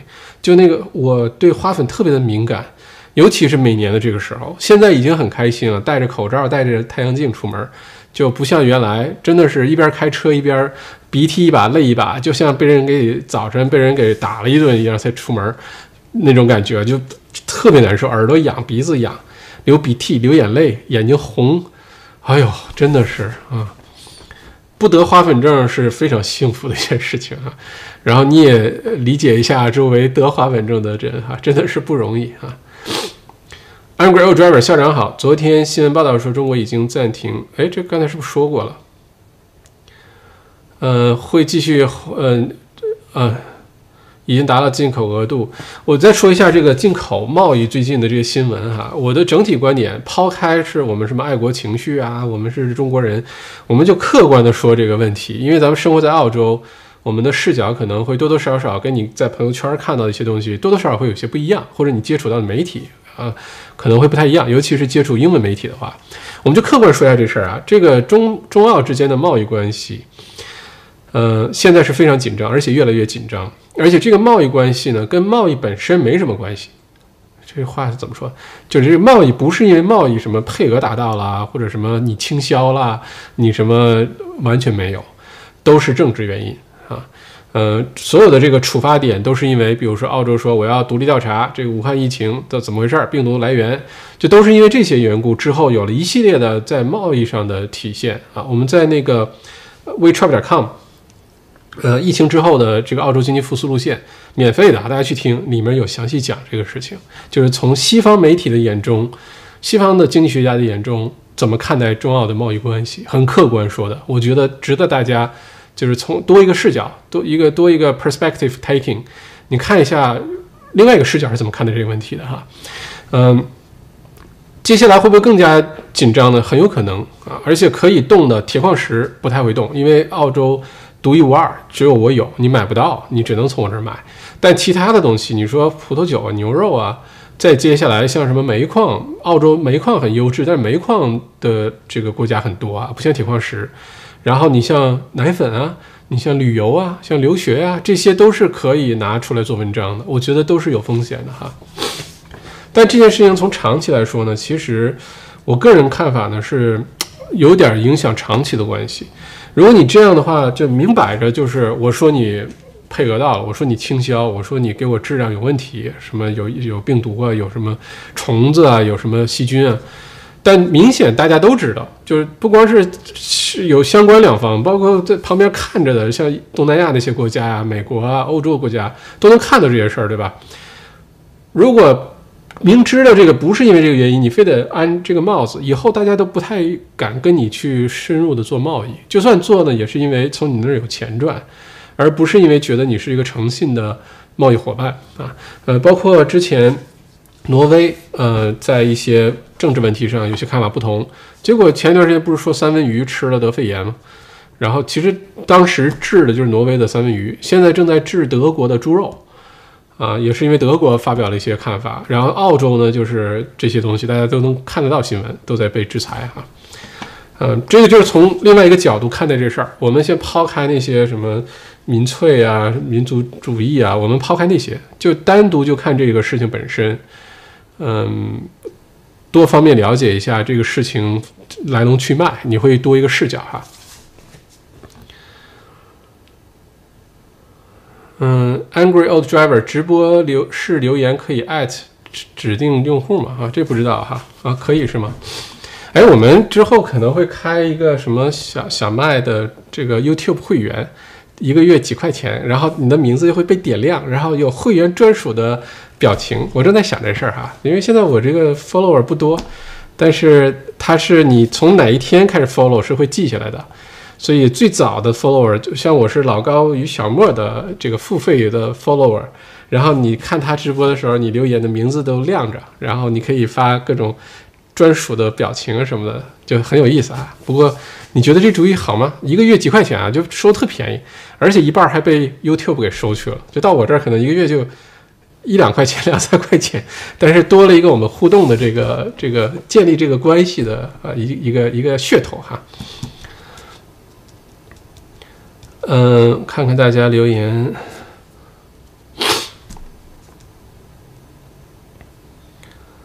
嗯哼哼，说到这儿怎么有人点呸了？我又说什么了啊？呃，Alicia L N 说，哈哈，来吧，看来 Basewater，嗯，Basewater 其实是个很好的区。Basewater，我上学那会儿，二零零三年、零四年毕业的时候，Basewater 还算是一个比较呃偏远、比较荒凉的一个区域。当时 Basewater 有猫奈士大学的一个校区哈，而且我那时候接触，那时候华人接触房地产的非常少。我当时接触的澳洲的一个本地的一个开发商。一个传奇的故事，就是在 Basewater 买了一大片地，然后呢，等着它转成民用地，然后划成小块卖，结果一下子发大财。那你想，那时候 Basewater 能发生这种事儿，现在不太容易了哈。这个现在的 Basewater 就变得非常的热闹，居民的人数也增多，而且有了 East Link 啊，有了这个这个高速公路啊，有了 Eastland Shopping Center 啊等等在附近，就生活也变得很方便。我觉得 Basewater 地也大啊，真的是可以考虑的哈。嗯，再看看大家。嗯，Jack 苏校长，我在悉尼两年前买的 Duplex，一百六，一百六十万，一百六十万，在墨尔本有什么好区介绍呢？嗯，离华人聚集区近的，治安好的，想在疫情过后搬去墨尔本。哦，欢迎代表墨尔本各界华人华侨，欢迎你的到来，好吧？嗯，墨尔本一百六十万啊，你要是买个房子离华人区近，嗯。治安好，治安这事儿吧有点悖论。我要是随便说哪个区，一定有人认为这个区治安不好。因为不管在悉尼也好，墨尔本也好，布里斯班、黄金海岸也好，呃，华人区，尤其就是好，就是就家庭的华人区呢，往往是小偷的这个目标，因为都知道华人家有钱，华人家有现金，华人家有珠宝、有手表、有名包啊，这个还有好车，对吧？偷个车钥匙，再偷个好车。嗯，你去鬼佬家偷一圈，偷二十块钱出来，算你算你立一大功，好吧？所以呢，都喜欢偷华人区。嗯，但是总整体来说治安还是相当好的，无非就有些小偷小摸，你你找一个邻居好点儿，呃，人口密度不要太稀疏的哈，不要像周杰伦那种半夜弹钢琴，然后下面有网友留言说你这样会打扰你的邻居的，夜里弹琴，周杰伦还真回复了说不好意思，我没有邻居哈。但是你你只要不住在那种地方的话，一般整体来说治安，尤其暴力案件肯定没有。墨尔本整体来说治安还是非常非常好的哈。那一百六十万，我觉得你可以考虑 Templestowe 东区东呃 Doncaster 啊 Doncaster East Downvale，有可能买不了一个特别像样一个大的大 house 啊，或者是你想象中那种特别豪的哈，但是能买个像样的家，这是肯定可以做到。嗯，这几个区可以考虑，或者像如果公共交通对你不是问题，像 b l i n 在东北方向，离 City 更近一些，可以考虑。还是那句话，一百六十万能买到，但是买不到这个一大能做个大地主的哈。然后东南区的话呢，可以考虑 Glen 附近，像 Mount Waverley，Glen Waverley 一百六十万也能买到东西啊。Glen Waverley 附近的那几个区也都可以考虑，这是东南区的重镇啊。你东边你就看。呃，Doncaster、Doncaster East、Downvale，嗯，Templestowe，还有 Blackburn 也可以。Blackburn 也是一个典型的家庭区哈。嗯，像东南方向的话，我觉得 Glenville 附近，包括什么 Forest Hill 啊，这些都可以。往南边的话呢，南边华人比较少，相对来说哈，比不如东边和东东南方向多。南边的话，一百六十万选择其实很多，但南边呢，嗯，是澳洲本地人比较喜欢啊。沿海的那条线上，然后往北和西边，北边 Preston 是典型的华人区，呃，一百六十万可能能买到相当不错的这个房子了。我我的看法，但我会建议你要是来墨尔本，如果家里孩子上学等等这些因素考虑，我建议你去我刚才说东和东南这两个方向考虑，好吧？如果孩子上学或者工作余地特特别大，那就强烈推荐一下麦校长最喜欢的牦牦牛屯儿啊，Mornington Peninsula，就下面的整个大半岛。Monitor 是一个区名哈，但是 Monitor Peninsula 指的是莫宁顿半岛，我给它起了个名叫牦牛屯儿，就整个那大半岛上，你随便选个地方，那儿也有好的私校、购物中心，然后生活酒庄、高尔夫球场、骑马、出海，什么东西都有，呃，强烈推荐一下，好吧？一百六十万能买到相当漂亮的房子哈，在 Monitor 但是不要买海边儿，海边儿一百六十万买不到什么像样的东西哈，嗯。看一下大家有没有什么问题哈？时间的缘故啊。Jessica 说：“校长，请问现在如果去远东 Officer，呃，Peckham，呃，这个地方囤个两千五到五千平方的地，值得入手吗？”呃，我觉得是可以的。东南走廊，墨尔本的东南走廊一直是人口增长的最快的走廊，所以你看，没有疫情的时候，Monash Freeway 怎么扩建它都塞车，而且很多卡车，因为你往东区去呢。原来东区像那个 Eastern Freeway 是不塞车的，就非常顺畅，呃，因为没有什么工厂啊，那些大卡车在上面走，都是 passenger cars，对吧？什么时候开始塞车了呢？Box Hill 和 Doncaster 开始建公寓之后，就开始塞得不得了。原来 Eastern Freeway 特别顺畅，Monash Freeway 塞得不得了的时候，Eastern Freeway 没事没事儿，那个日子已经过去了哈。呃，Monash Freeway 塞车呢，你会发现有 passenger cars，大家开的小汽车，还有很多的大卡车、大货车。就因为东南区有很多的工厂啊、仓库啊，而且人口增长密度变得非常快。我倒觉得，如果你现金流 OK。你囤个地，将来做个开发，两千五五千能能正经做一片开发，我觉得是真的是可以考虑的哈。但你要做好一个心理准备，是未来的几年澳洲人口增长都会很缓慢，有可能这个地你要囤的话，要做一个至少至少做一个五年的计划啊，保守点的话，再长点都可能更好哈。Alicia Croydon、Watana、Roville 都很不错，同意这几个都不错哈。不过就是不靠近火车站，这也是为什么 local 喜欢这些区的原因。嗯，这些区都是典型的家庭区，都很好，非常 peaceful，呃，居民也挺好，呃，这个治安也很好，而且周围你去什么 Eastland Shopping Center 或者是那些区都有自己的 Shopping Center，超市啊、药房、邮局、银行啊都有，买菜什么都很方便啊，包括华人买菜，Asian Groceries，Eastland 也可以买，这几个区都是可以的，都在东，然后偏南，这个就这个范围区间内哈。谢谢雷莎。嗯，尴尬林铁矿石澳洲核武器。OK，澳洲的铁矿石很难进，因为我们之前直播的时候分享分分析过这事儿啊，你没有地方买，你又需要用这个来搞基础设施建设，刺激经济复苏，就只能那个了啊，只能从澳洲买。嗯，看看大家的这个提问哈。嗯，天命小岛说是科技爱好者，从 iPhone 四就转安卓了，基本是每年换手机，只是给大家个参考。纯果粉不管怎么都会买，我只是给一般人参考。谢谢天命小草，我估计我算是果粉吧，不倒不是说非得看见苹果出什么买什么，但是从安全的和使用体验的角度，基本我用的东西都是苹果的。嗯，好像还真的是，嗯。苹果手机从企业的角度来说，企业部署的角度来说，要比安卓系统要安全很多啊！而且那个比例，当时我在公司的时候，我们请了一个澳洲很有名的 IT 公司来提供这个方案，就给员工配手机和 iPad，就是出去工作的时候，然后是配安卓系的还是配苹果系的？当时有这数据，当时那个呃这个风险啊，就是你用安卓手机和用苹果手机。被攻击的那个就是网络安全那个攻击次数特别夸张，一个数我不太记得了，大概好像是什么两万五千比一，就是安卓的系统被攻击两万五千次，或者是两万五千漏洞，可能苹果才有一次，大概是这么一回事儿啊，有可能说的太夸张了，但是意思就是说，为了安全，嗯，使用安全，不是说它不爆炸那种安全，是软件的安全，苹果可能会更安全一些哈。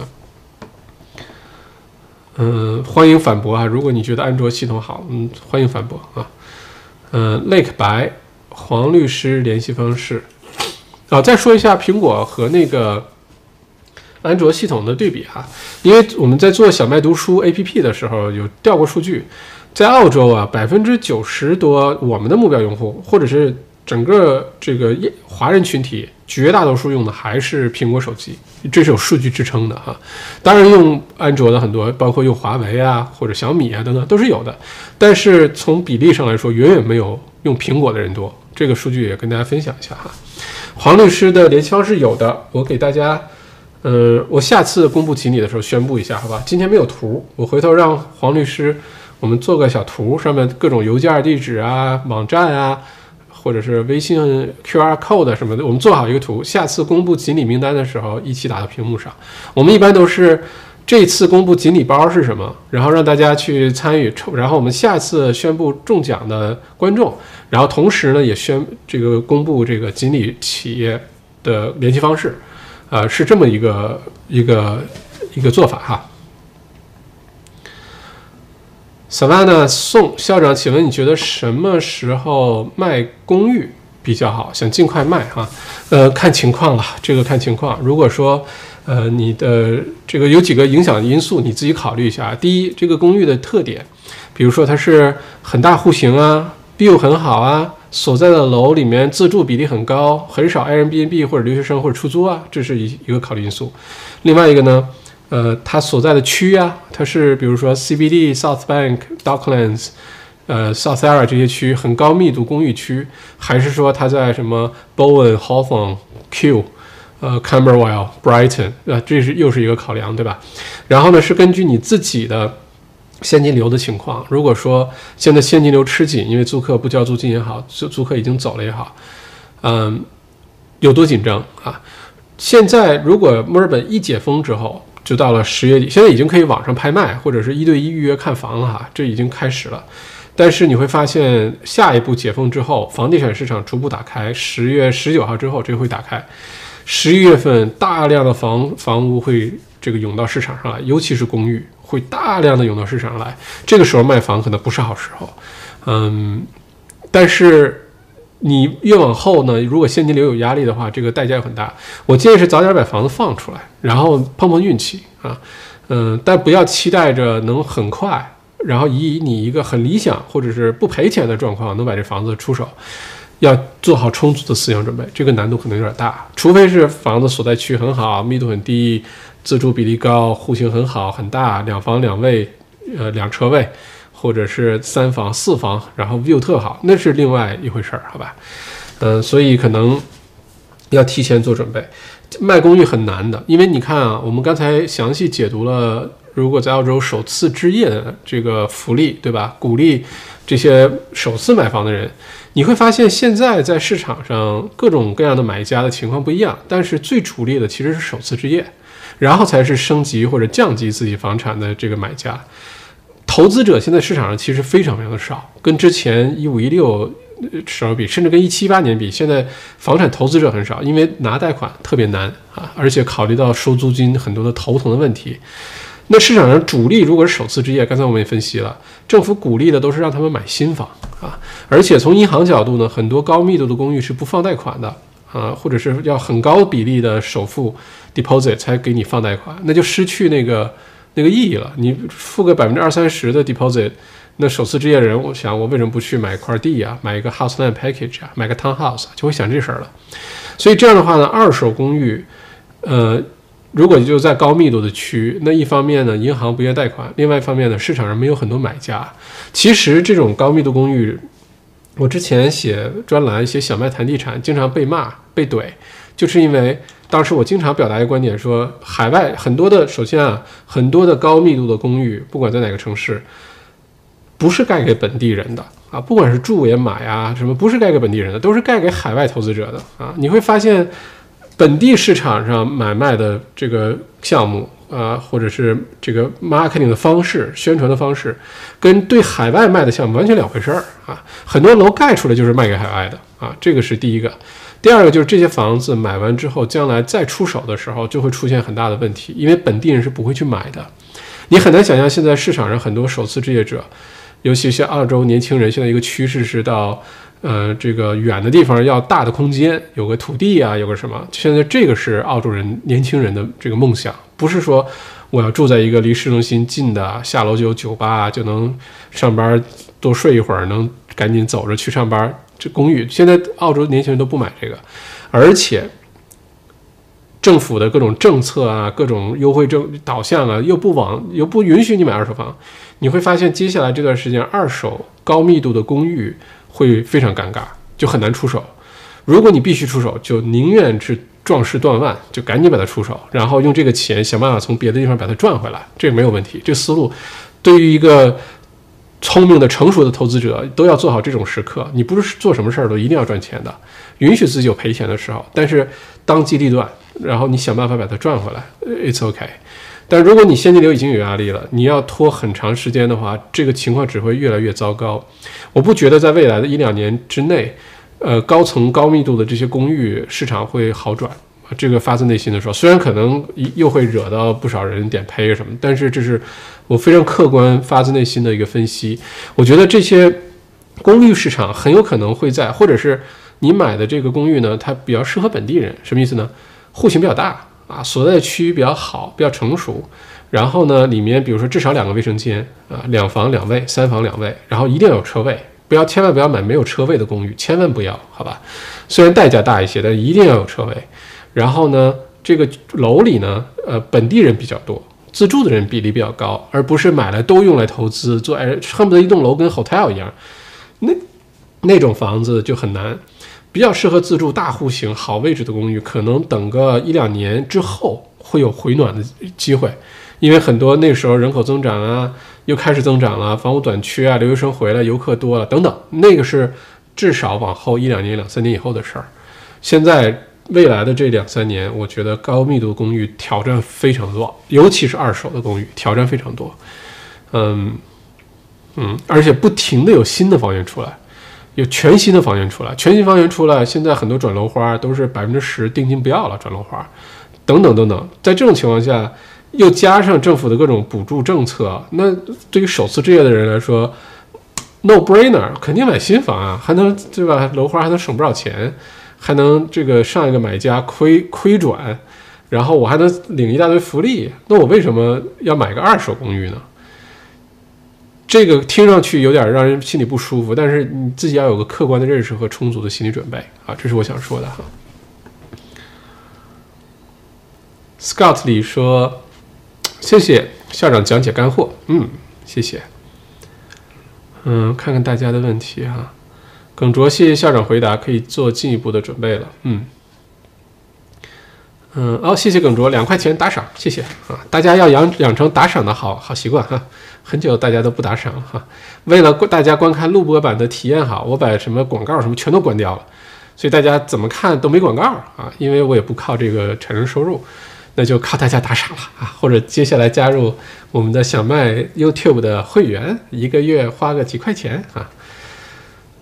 啊，OK，嗯。再看看下面，我看有没有什么问题啊？今天时间可能已经超了一个小时四十七分钟了。OK，谢谢 Scouts 里十四块九毛九，谢谢，谢谢打赏啊，谢谢，谢谢 Jack 苏三块钱。看来今天大家觉得干货比较多哈，所以打赏的比较多哈。谢谢 Sam 苗，呃，中小企业政府担保贷款具体情况可以聊聊。OK，哦对，我们题目里写了，聊一聊，呃，这个。政府担保 unsecured 这个 loan，呃，由联邦政府来，就是，呃，其实背后是量化宽松用的叫 TFF，叫 Term Funding Facilities，就是放钱用低成本钱，央行给零售银行，零售银行放给企业，企业拿这个钱，呃，你出去投资也好，花销也好，干嘛也好，然后来搞活经济，这是整体逻辑哈。那这次的话，十月一号之后，现在已经逐步的，尤其是大家如果有需求的话，去 NAB National Australia Bank。可以打听一下，你不一定要是 NAB 的商业账户的用户，呃，也可以去。这个呢是上限一百万澳元每家企业，上限一百万澳元，不是说一定给你一百万，跟你根据你的流水啊、你的借贷能力等等。然后呢，这个钱呢放的很容易、很快啊，是根据你能借多少钱。呃，它的用途呢也非常广泛，就是政府基本上就是你爱干嘛干嘛，好吧？你想用它发人工、交房租、交账单儿、给供货商钱，没问题，就是维持正常企业运营，OK，呃，允许。或者你说我想呃添置点设备，换个冷房，买个咖啡机，买个小货车，OK 的啊，呃，买个小汽车，OK 的，当然有那个各种税在哈。或者你说我想搞些创新，我多雇些多雇些人，或者我把我的公司变成可以在线上的这个这个做个漂亮的网站，增加我们的电商功能，呃，这这个给企业做做培训，这都是可以的啊。所有的这些用途，呃，都可以。而且甚至于你说我要买个小仓库，买个小厂房，买个小办公室，买个物业都可以，这个用途非常广泛。所以呢，大家如果说你的这个企业两种情况，第一是现金流出现了一些很大压力，或者是现在没问题，未来的几个月可能会有很大压力的话，提前入手啊，这个资金量很资金池很大，两千亿澳元好像，或者之前用了一部分，但现在这个资金池很大，就不用担心钱用光的问题，呃，但是要及早做准备哈，万一要需要什么东西你没有，你要去准备呢。第一个是现金流。压力的话，可以靠这个缓解，呃，因为具体的政策我没有详细研究哈，因为上一轮的这个贷款呢，上限只有二十五万，而且必须是跟企业经营直接相关，你不可以投资，你不可以去买厂房、买办公室、买车、买设备，那个当时限制的很厉害，而且呢，呃，当时呃发放出去的贷款比较少，申请的人少，而且有些银行很严，NAB 算是放的最松的。按照上一轮的特点呢，是前六个月不需要你还任何钱，啊，就是利息、本金都不用还，然后你整个你借的钱呢，在三年之内还完就可以。这是上次的这个政策，这一轮我不知道具体是不是这个政策啊。如果是的话，那未来六个月你的现金流就得到很大缓解，所以现金流有压力的企业主们可以考虑。另外一个呢，就是你的企业真的想在疫情这段时间和之后。做很多的新的调整啊，业务重组啊，提供一些新的产品啊，做个好的网站啊，然后或者是招一些新的员工，强化一下你们这个不管是在线上提供服务的能力啊，物流的能力啊，员工内部的这个能力提升啊等等都可以，这个钱都可以用上，好吧？这个是给大家介绍一下，而且我建议大家可以考虑一下 NAB。之前从数据上看，像 CBA 啊什么的，ANZ 好像也有放贷的数量就没有 NAB 那么多。NAB 好像更容易一些哈，NAB 就是 National Australia Bank 啊，嗯，Firewall，谢谢校长。如果时间方便的话，能不能聊一聊墨尔本疫情的发展看法？好，嗯，这个墨尔本封城啊，现在呢就是说处在一个很微妙的一个状态。就一方面呢，呃，疫情并没有说完全让大家放心。就比如现在大家想象啊，十四天平均值在五。或者六，然后呢，每天疫情都减少，都是个位数，也没有说什么偏远地区哪儿又爆发了，什么哪个区又出现爆发了。假如说那种状况下，十月十九号肯定解封了，五公里结束结束，最多是 Metro Melbourne 不能跑去 Regional Victoria，最多是这样。但现在不是这个样子，现在疫情总有些起伏，而且可能我们在疫苗有之前一直要习惯这种疫情起起伏伏的状态。你看悉尼现在又这样了，对吧？在这种情况下呢？按照州长原来的风格，非常谨慎的风格呢，是不太可能十月十九号有大动作的。这个是从原来的这个习惯上来看。但另外一方面呢，现在州长面临的压力非常的多，有联来自联邦政府的，来自于五百个这个医生的联名这个信，来自于世界卫生组织的，来自于维州人民群众的各种，对吧？那些抗议也是嘛。这些力量角逐之后呢，我的猜测，十月十九号。很有可能啊，很有可能，五公里限制是有可能解除的。十月十九号，这个概率一半一半。一旦解除呢，一定会加个限制，是 Metro Melbourne 的人不能去 Regional Victoria。如果五公里解除的话啊，但是不解除也可能也可以理解，可能会加个限制，说不用等到十一月底，但是我们平均值必须到五以内，可能多这么一个限制。呃，十月十九号之后，我的猜测，理发店会开的。很多餐馆呢，可能坐下来吃还有点早，可能要等到十一月这个中旬、十一月底以后。但十月十九号之后呢，外卖啊，很多的店呢，允许逐步的就都开门了。现在很多店都不开，嗯，你像原来什么书店啊、理发店，那个之前都是可以开的，但这次现在都没有开。呃，我觉得很一定会允许相当一部分的生意类型再开门，这是肯定的，不然这个生意倒闭的太厉害，失业率太厉害了哈。嗯，这是我对十月十九号的看法。就大家不要抱有太高的期待值的话，就可能会有惊喜啊！五公里一限制解除了，五公里限制解除意味着什么呢？你可以去打高尔夫球了。你五公里一解除，Metro Melbourne 可以包含好多地方。Metro Melbourne，我给大家说，经常大家会去的，整个猫宁屯那猫宁屯那个半岛都是 Metro Melbourne，不算 Regional Victoria。你可以一直开车开到最下面，开到 Port C。Sorrento 那边它都算 Metro Melbourne，不算你离开 Metro Melbourne。然后你像呃 Yarra Yarra Yarra Glen 那个就是 Yarra Yarra Station 那个酒庄 Yarra Valley 那边都算是 Metro Melbourne 啊，不算是那个。你去那儿的 Council 的网站上看，他们正在呼吁啊，这个维州州长把我们不要算成 Metro Melbourne，我们这么偏远的地方要把我们算成 Regional Victoria，因为现在疫情 Regional Victoria 跟 Metro 是分开的嘛。但是它算是 Metro Melbourne 啊，然后其他的一些，你像如果，呃，呃什么什么单往单的那种山，Metro Melbourne，你爬个山什么的，这都是可以的哈。所以五公里限制十月十九号是有相当大的概率可以解除的，一旦解除，大家就自由自在很多。那比如说像高尔夫球场啊、钓鱼啊，很多大家爬个山啊，自接触一下自然啊，这是很有可能的。但是不要抱太大的这个期待值哈。嗯，不会像原来想象，就是一下子就你看都这么说了，那行，咱们解放吧，都回到正常状态吧，那也不太可能哈。尴尬林说，公寓完全认同，除了三房的水景山景的，有本地社区氛围的。嗯，Candice 小麦校长，澳洲公寓为啥设计的不像国内户型那样，每个房间都有窗户？比如说副卧室、卫生间。全没窗户，然后它为啥是都是两梯十几户？国内基本就是两梯四户两户，至至至多六户，没有窗户的卫生间和卧室不舒服，搞不懂为啥公寓跟酒店似的。谢谢校长解答，Candice，说明你之前接触的都是针对海外市场的公寓，我只能这么说哈。呃，这个事儿呢分开两部分说，第一呢，墨尔本前些年它的 planning scheme 呢是批了好多所谓两个卧室。但其中有个卧室是完全没窗的，就它是借光，就从厅里啊，从阳台的光借过去的。然后它那个门呢，可能都不是完全这个木门，可能是一个毛毛玻璃的那个门。当时批了好多这样的房子，而且户型特别小。在其他的像悉尼啊、布里斯班啊都没有批过这样的房子，都是在墨尔本。这些房子当时都是卖给海外市场的，本地人绝对不会买。所谓两房有个房间没窗户，通风怎么办呀？没光怎么办呀？对吧？呃，后来呢，在二零好像是一七年还是一八年，我忘了哈。呃，改了这个 planning scheme，就不允许再设计这样的房子出来了。所以在那之后再设计、再施工盖的房子，你就找不到说所谓两个卧房，一个明房，一个暗房，暗房没窗户这种，你就再也找不到了啊！而且呢，你说这一梯几户这事儿，我跟你说，那是因为你没有接触本地的优质的、非常好的一些高档公寓。本地的一些好的高档公寓，一户一梯两户四户的，经非常常见。有些密度比较低的，然后里面精装修的，户型非常大的，位置也很好的。呃，是非常常见的。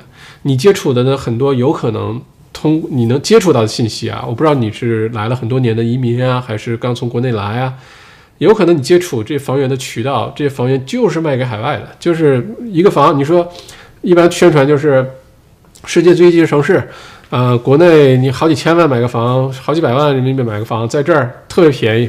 国内卖北上广卖一套，在这儿买三套、四套、五套，都是这种宣传。但是你忽略了，都叫两房公寓，两房和两房的公寓可可不一样了。那都叫汽车，那海洋傣和玛莎拉蒂它能一样吗？对吧？呃，买公寓是一模一样的。这个公寓在做这行的或者做 developer 的人的眼里，或者做真的是做销售的 master agent 的眼里，本地的这个眼里，一看这公寓就知道它是不是一个 investment investment stock。我们管这个叫 investment stock，就是。盖了不是给人自住的，就是卖给海外买了投资，然后出租租给留学生，租给来的游客，租给什么这些人的，还是说这些是给 owner occupier，就是自住的，设计的风格啊，里面的用料啊，密度啊等等完全不一样。所以有些时候你看，有的两房公寓，他说我恨不得六七十万就能卖给你。有些两房公寓可能卖到一百万都不买不下来，为什么？都是两房公寓。那你看了那边说两房公寓比一房也就大一点儿，六十五平方米，还得把阳台算进去。那片两房公寓一百一十平方米，还没算阳台。然后你看这边这公寓里面一层十几户，而且里面特别简单装修，地毯什么地板都是人工这个假的地板木地板。然后你看那边自住房那些，就是里面的用料啊，大理石的厚度啊。地毯的质量啊，就这个事儿是个学问。买房子绝对是个学问，你买什么房子都是个学问啊。所以可能又会招到一些人啊。不过这是这个客观的分析。有些优质的公寓，特别棒的公寓，我跟你说，那就天壤之别哈，天壤之别。嗯，谢谢解答，不客气啊，不客气。嗯。OK，好，今天时间两个小时多啊，这个当呃过了我们一个小时的目标了。OK，谢谢，现在还有两百多位观众啊，谢谢。嗯，咱们今天直播就到这儿，好吧？星期五晚上八点继续。然后，如果你对之前 XNBA 那些财富公开课啊、联邦预算解读啊、呃什么股票投资课感兴趣，就去这儿 WeTrap 点 com。嗯，按照你自己的时间节奏去把它了解一下，一定是物超所值的，好吧？这在。在自己投资身上不要不舍得花钱啊！不要就是买其他东西，买车、买表、买包特别舍得，吃东西特别舍得。然后一说到给自己学点知识，尤其学赚钱这件事情上就不舍得。那这个肯定嗯。另外就是，呃，今天锦鲤活动啊，黄律师他们的十份一小时的免费咨询，三个这个三份这个企业六个中小企业、小微企业都可以哈。呃，六个月的法律。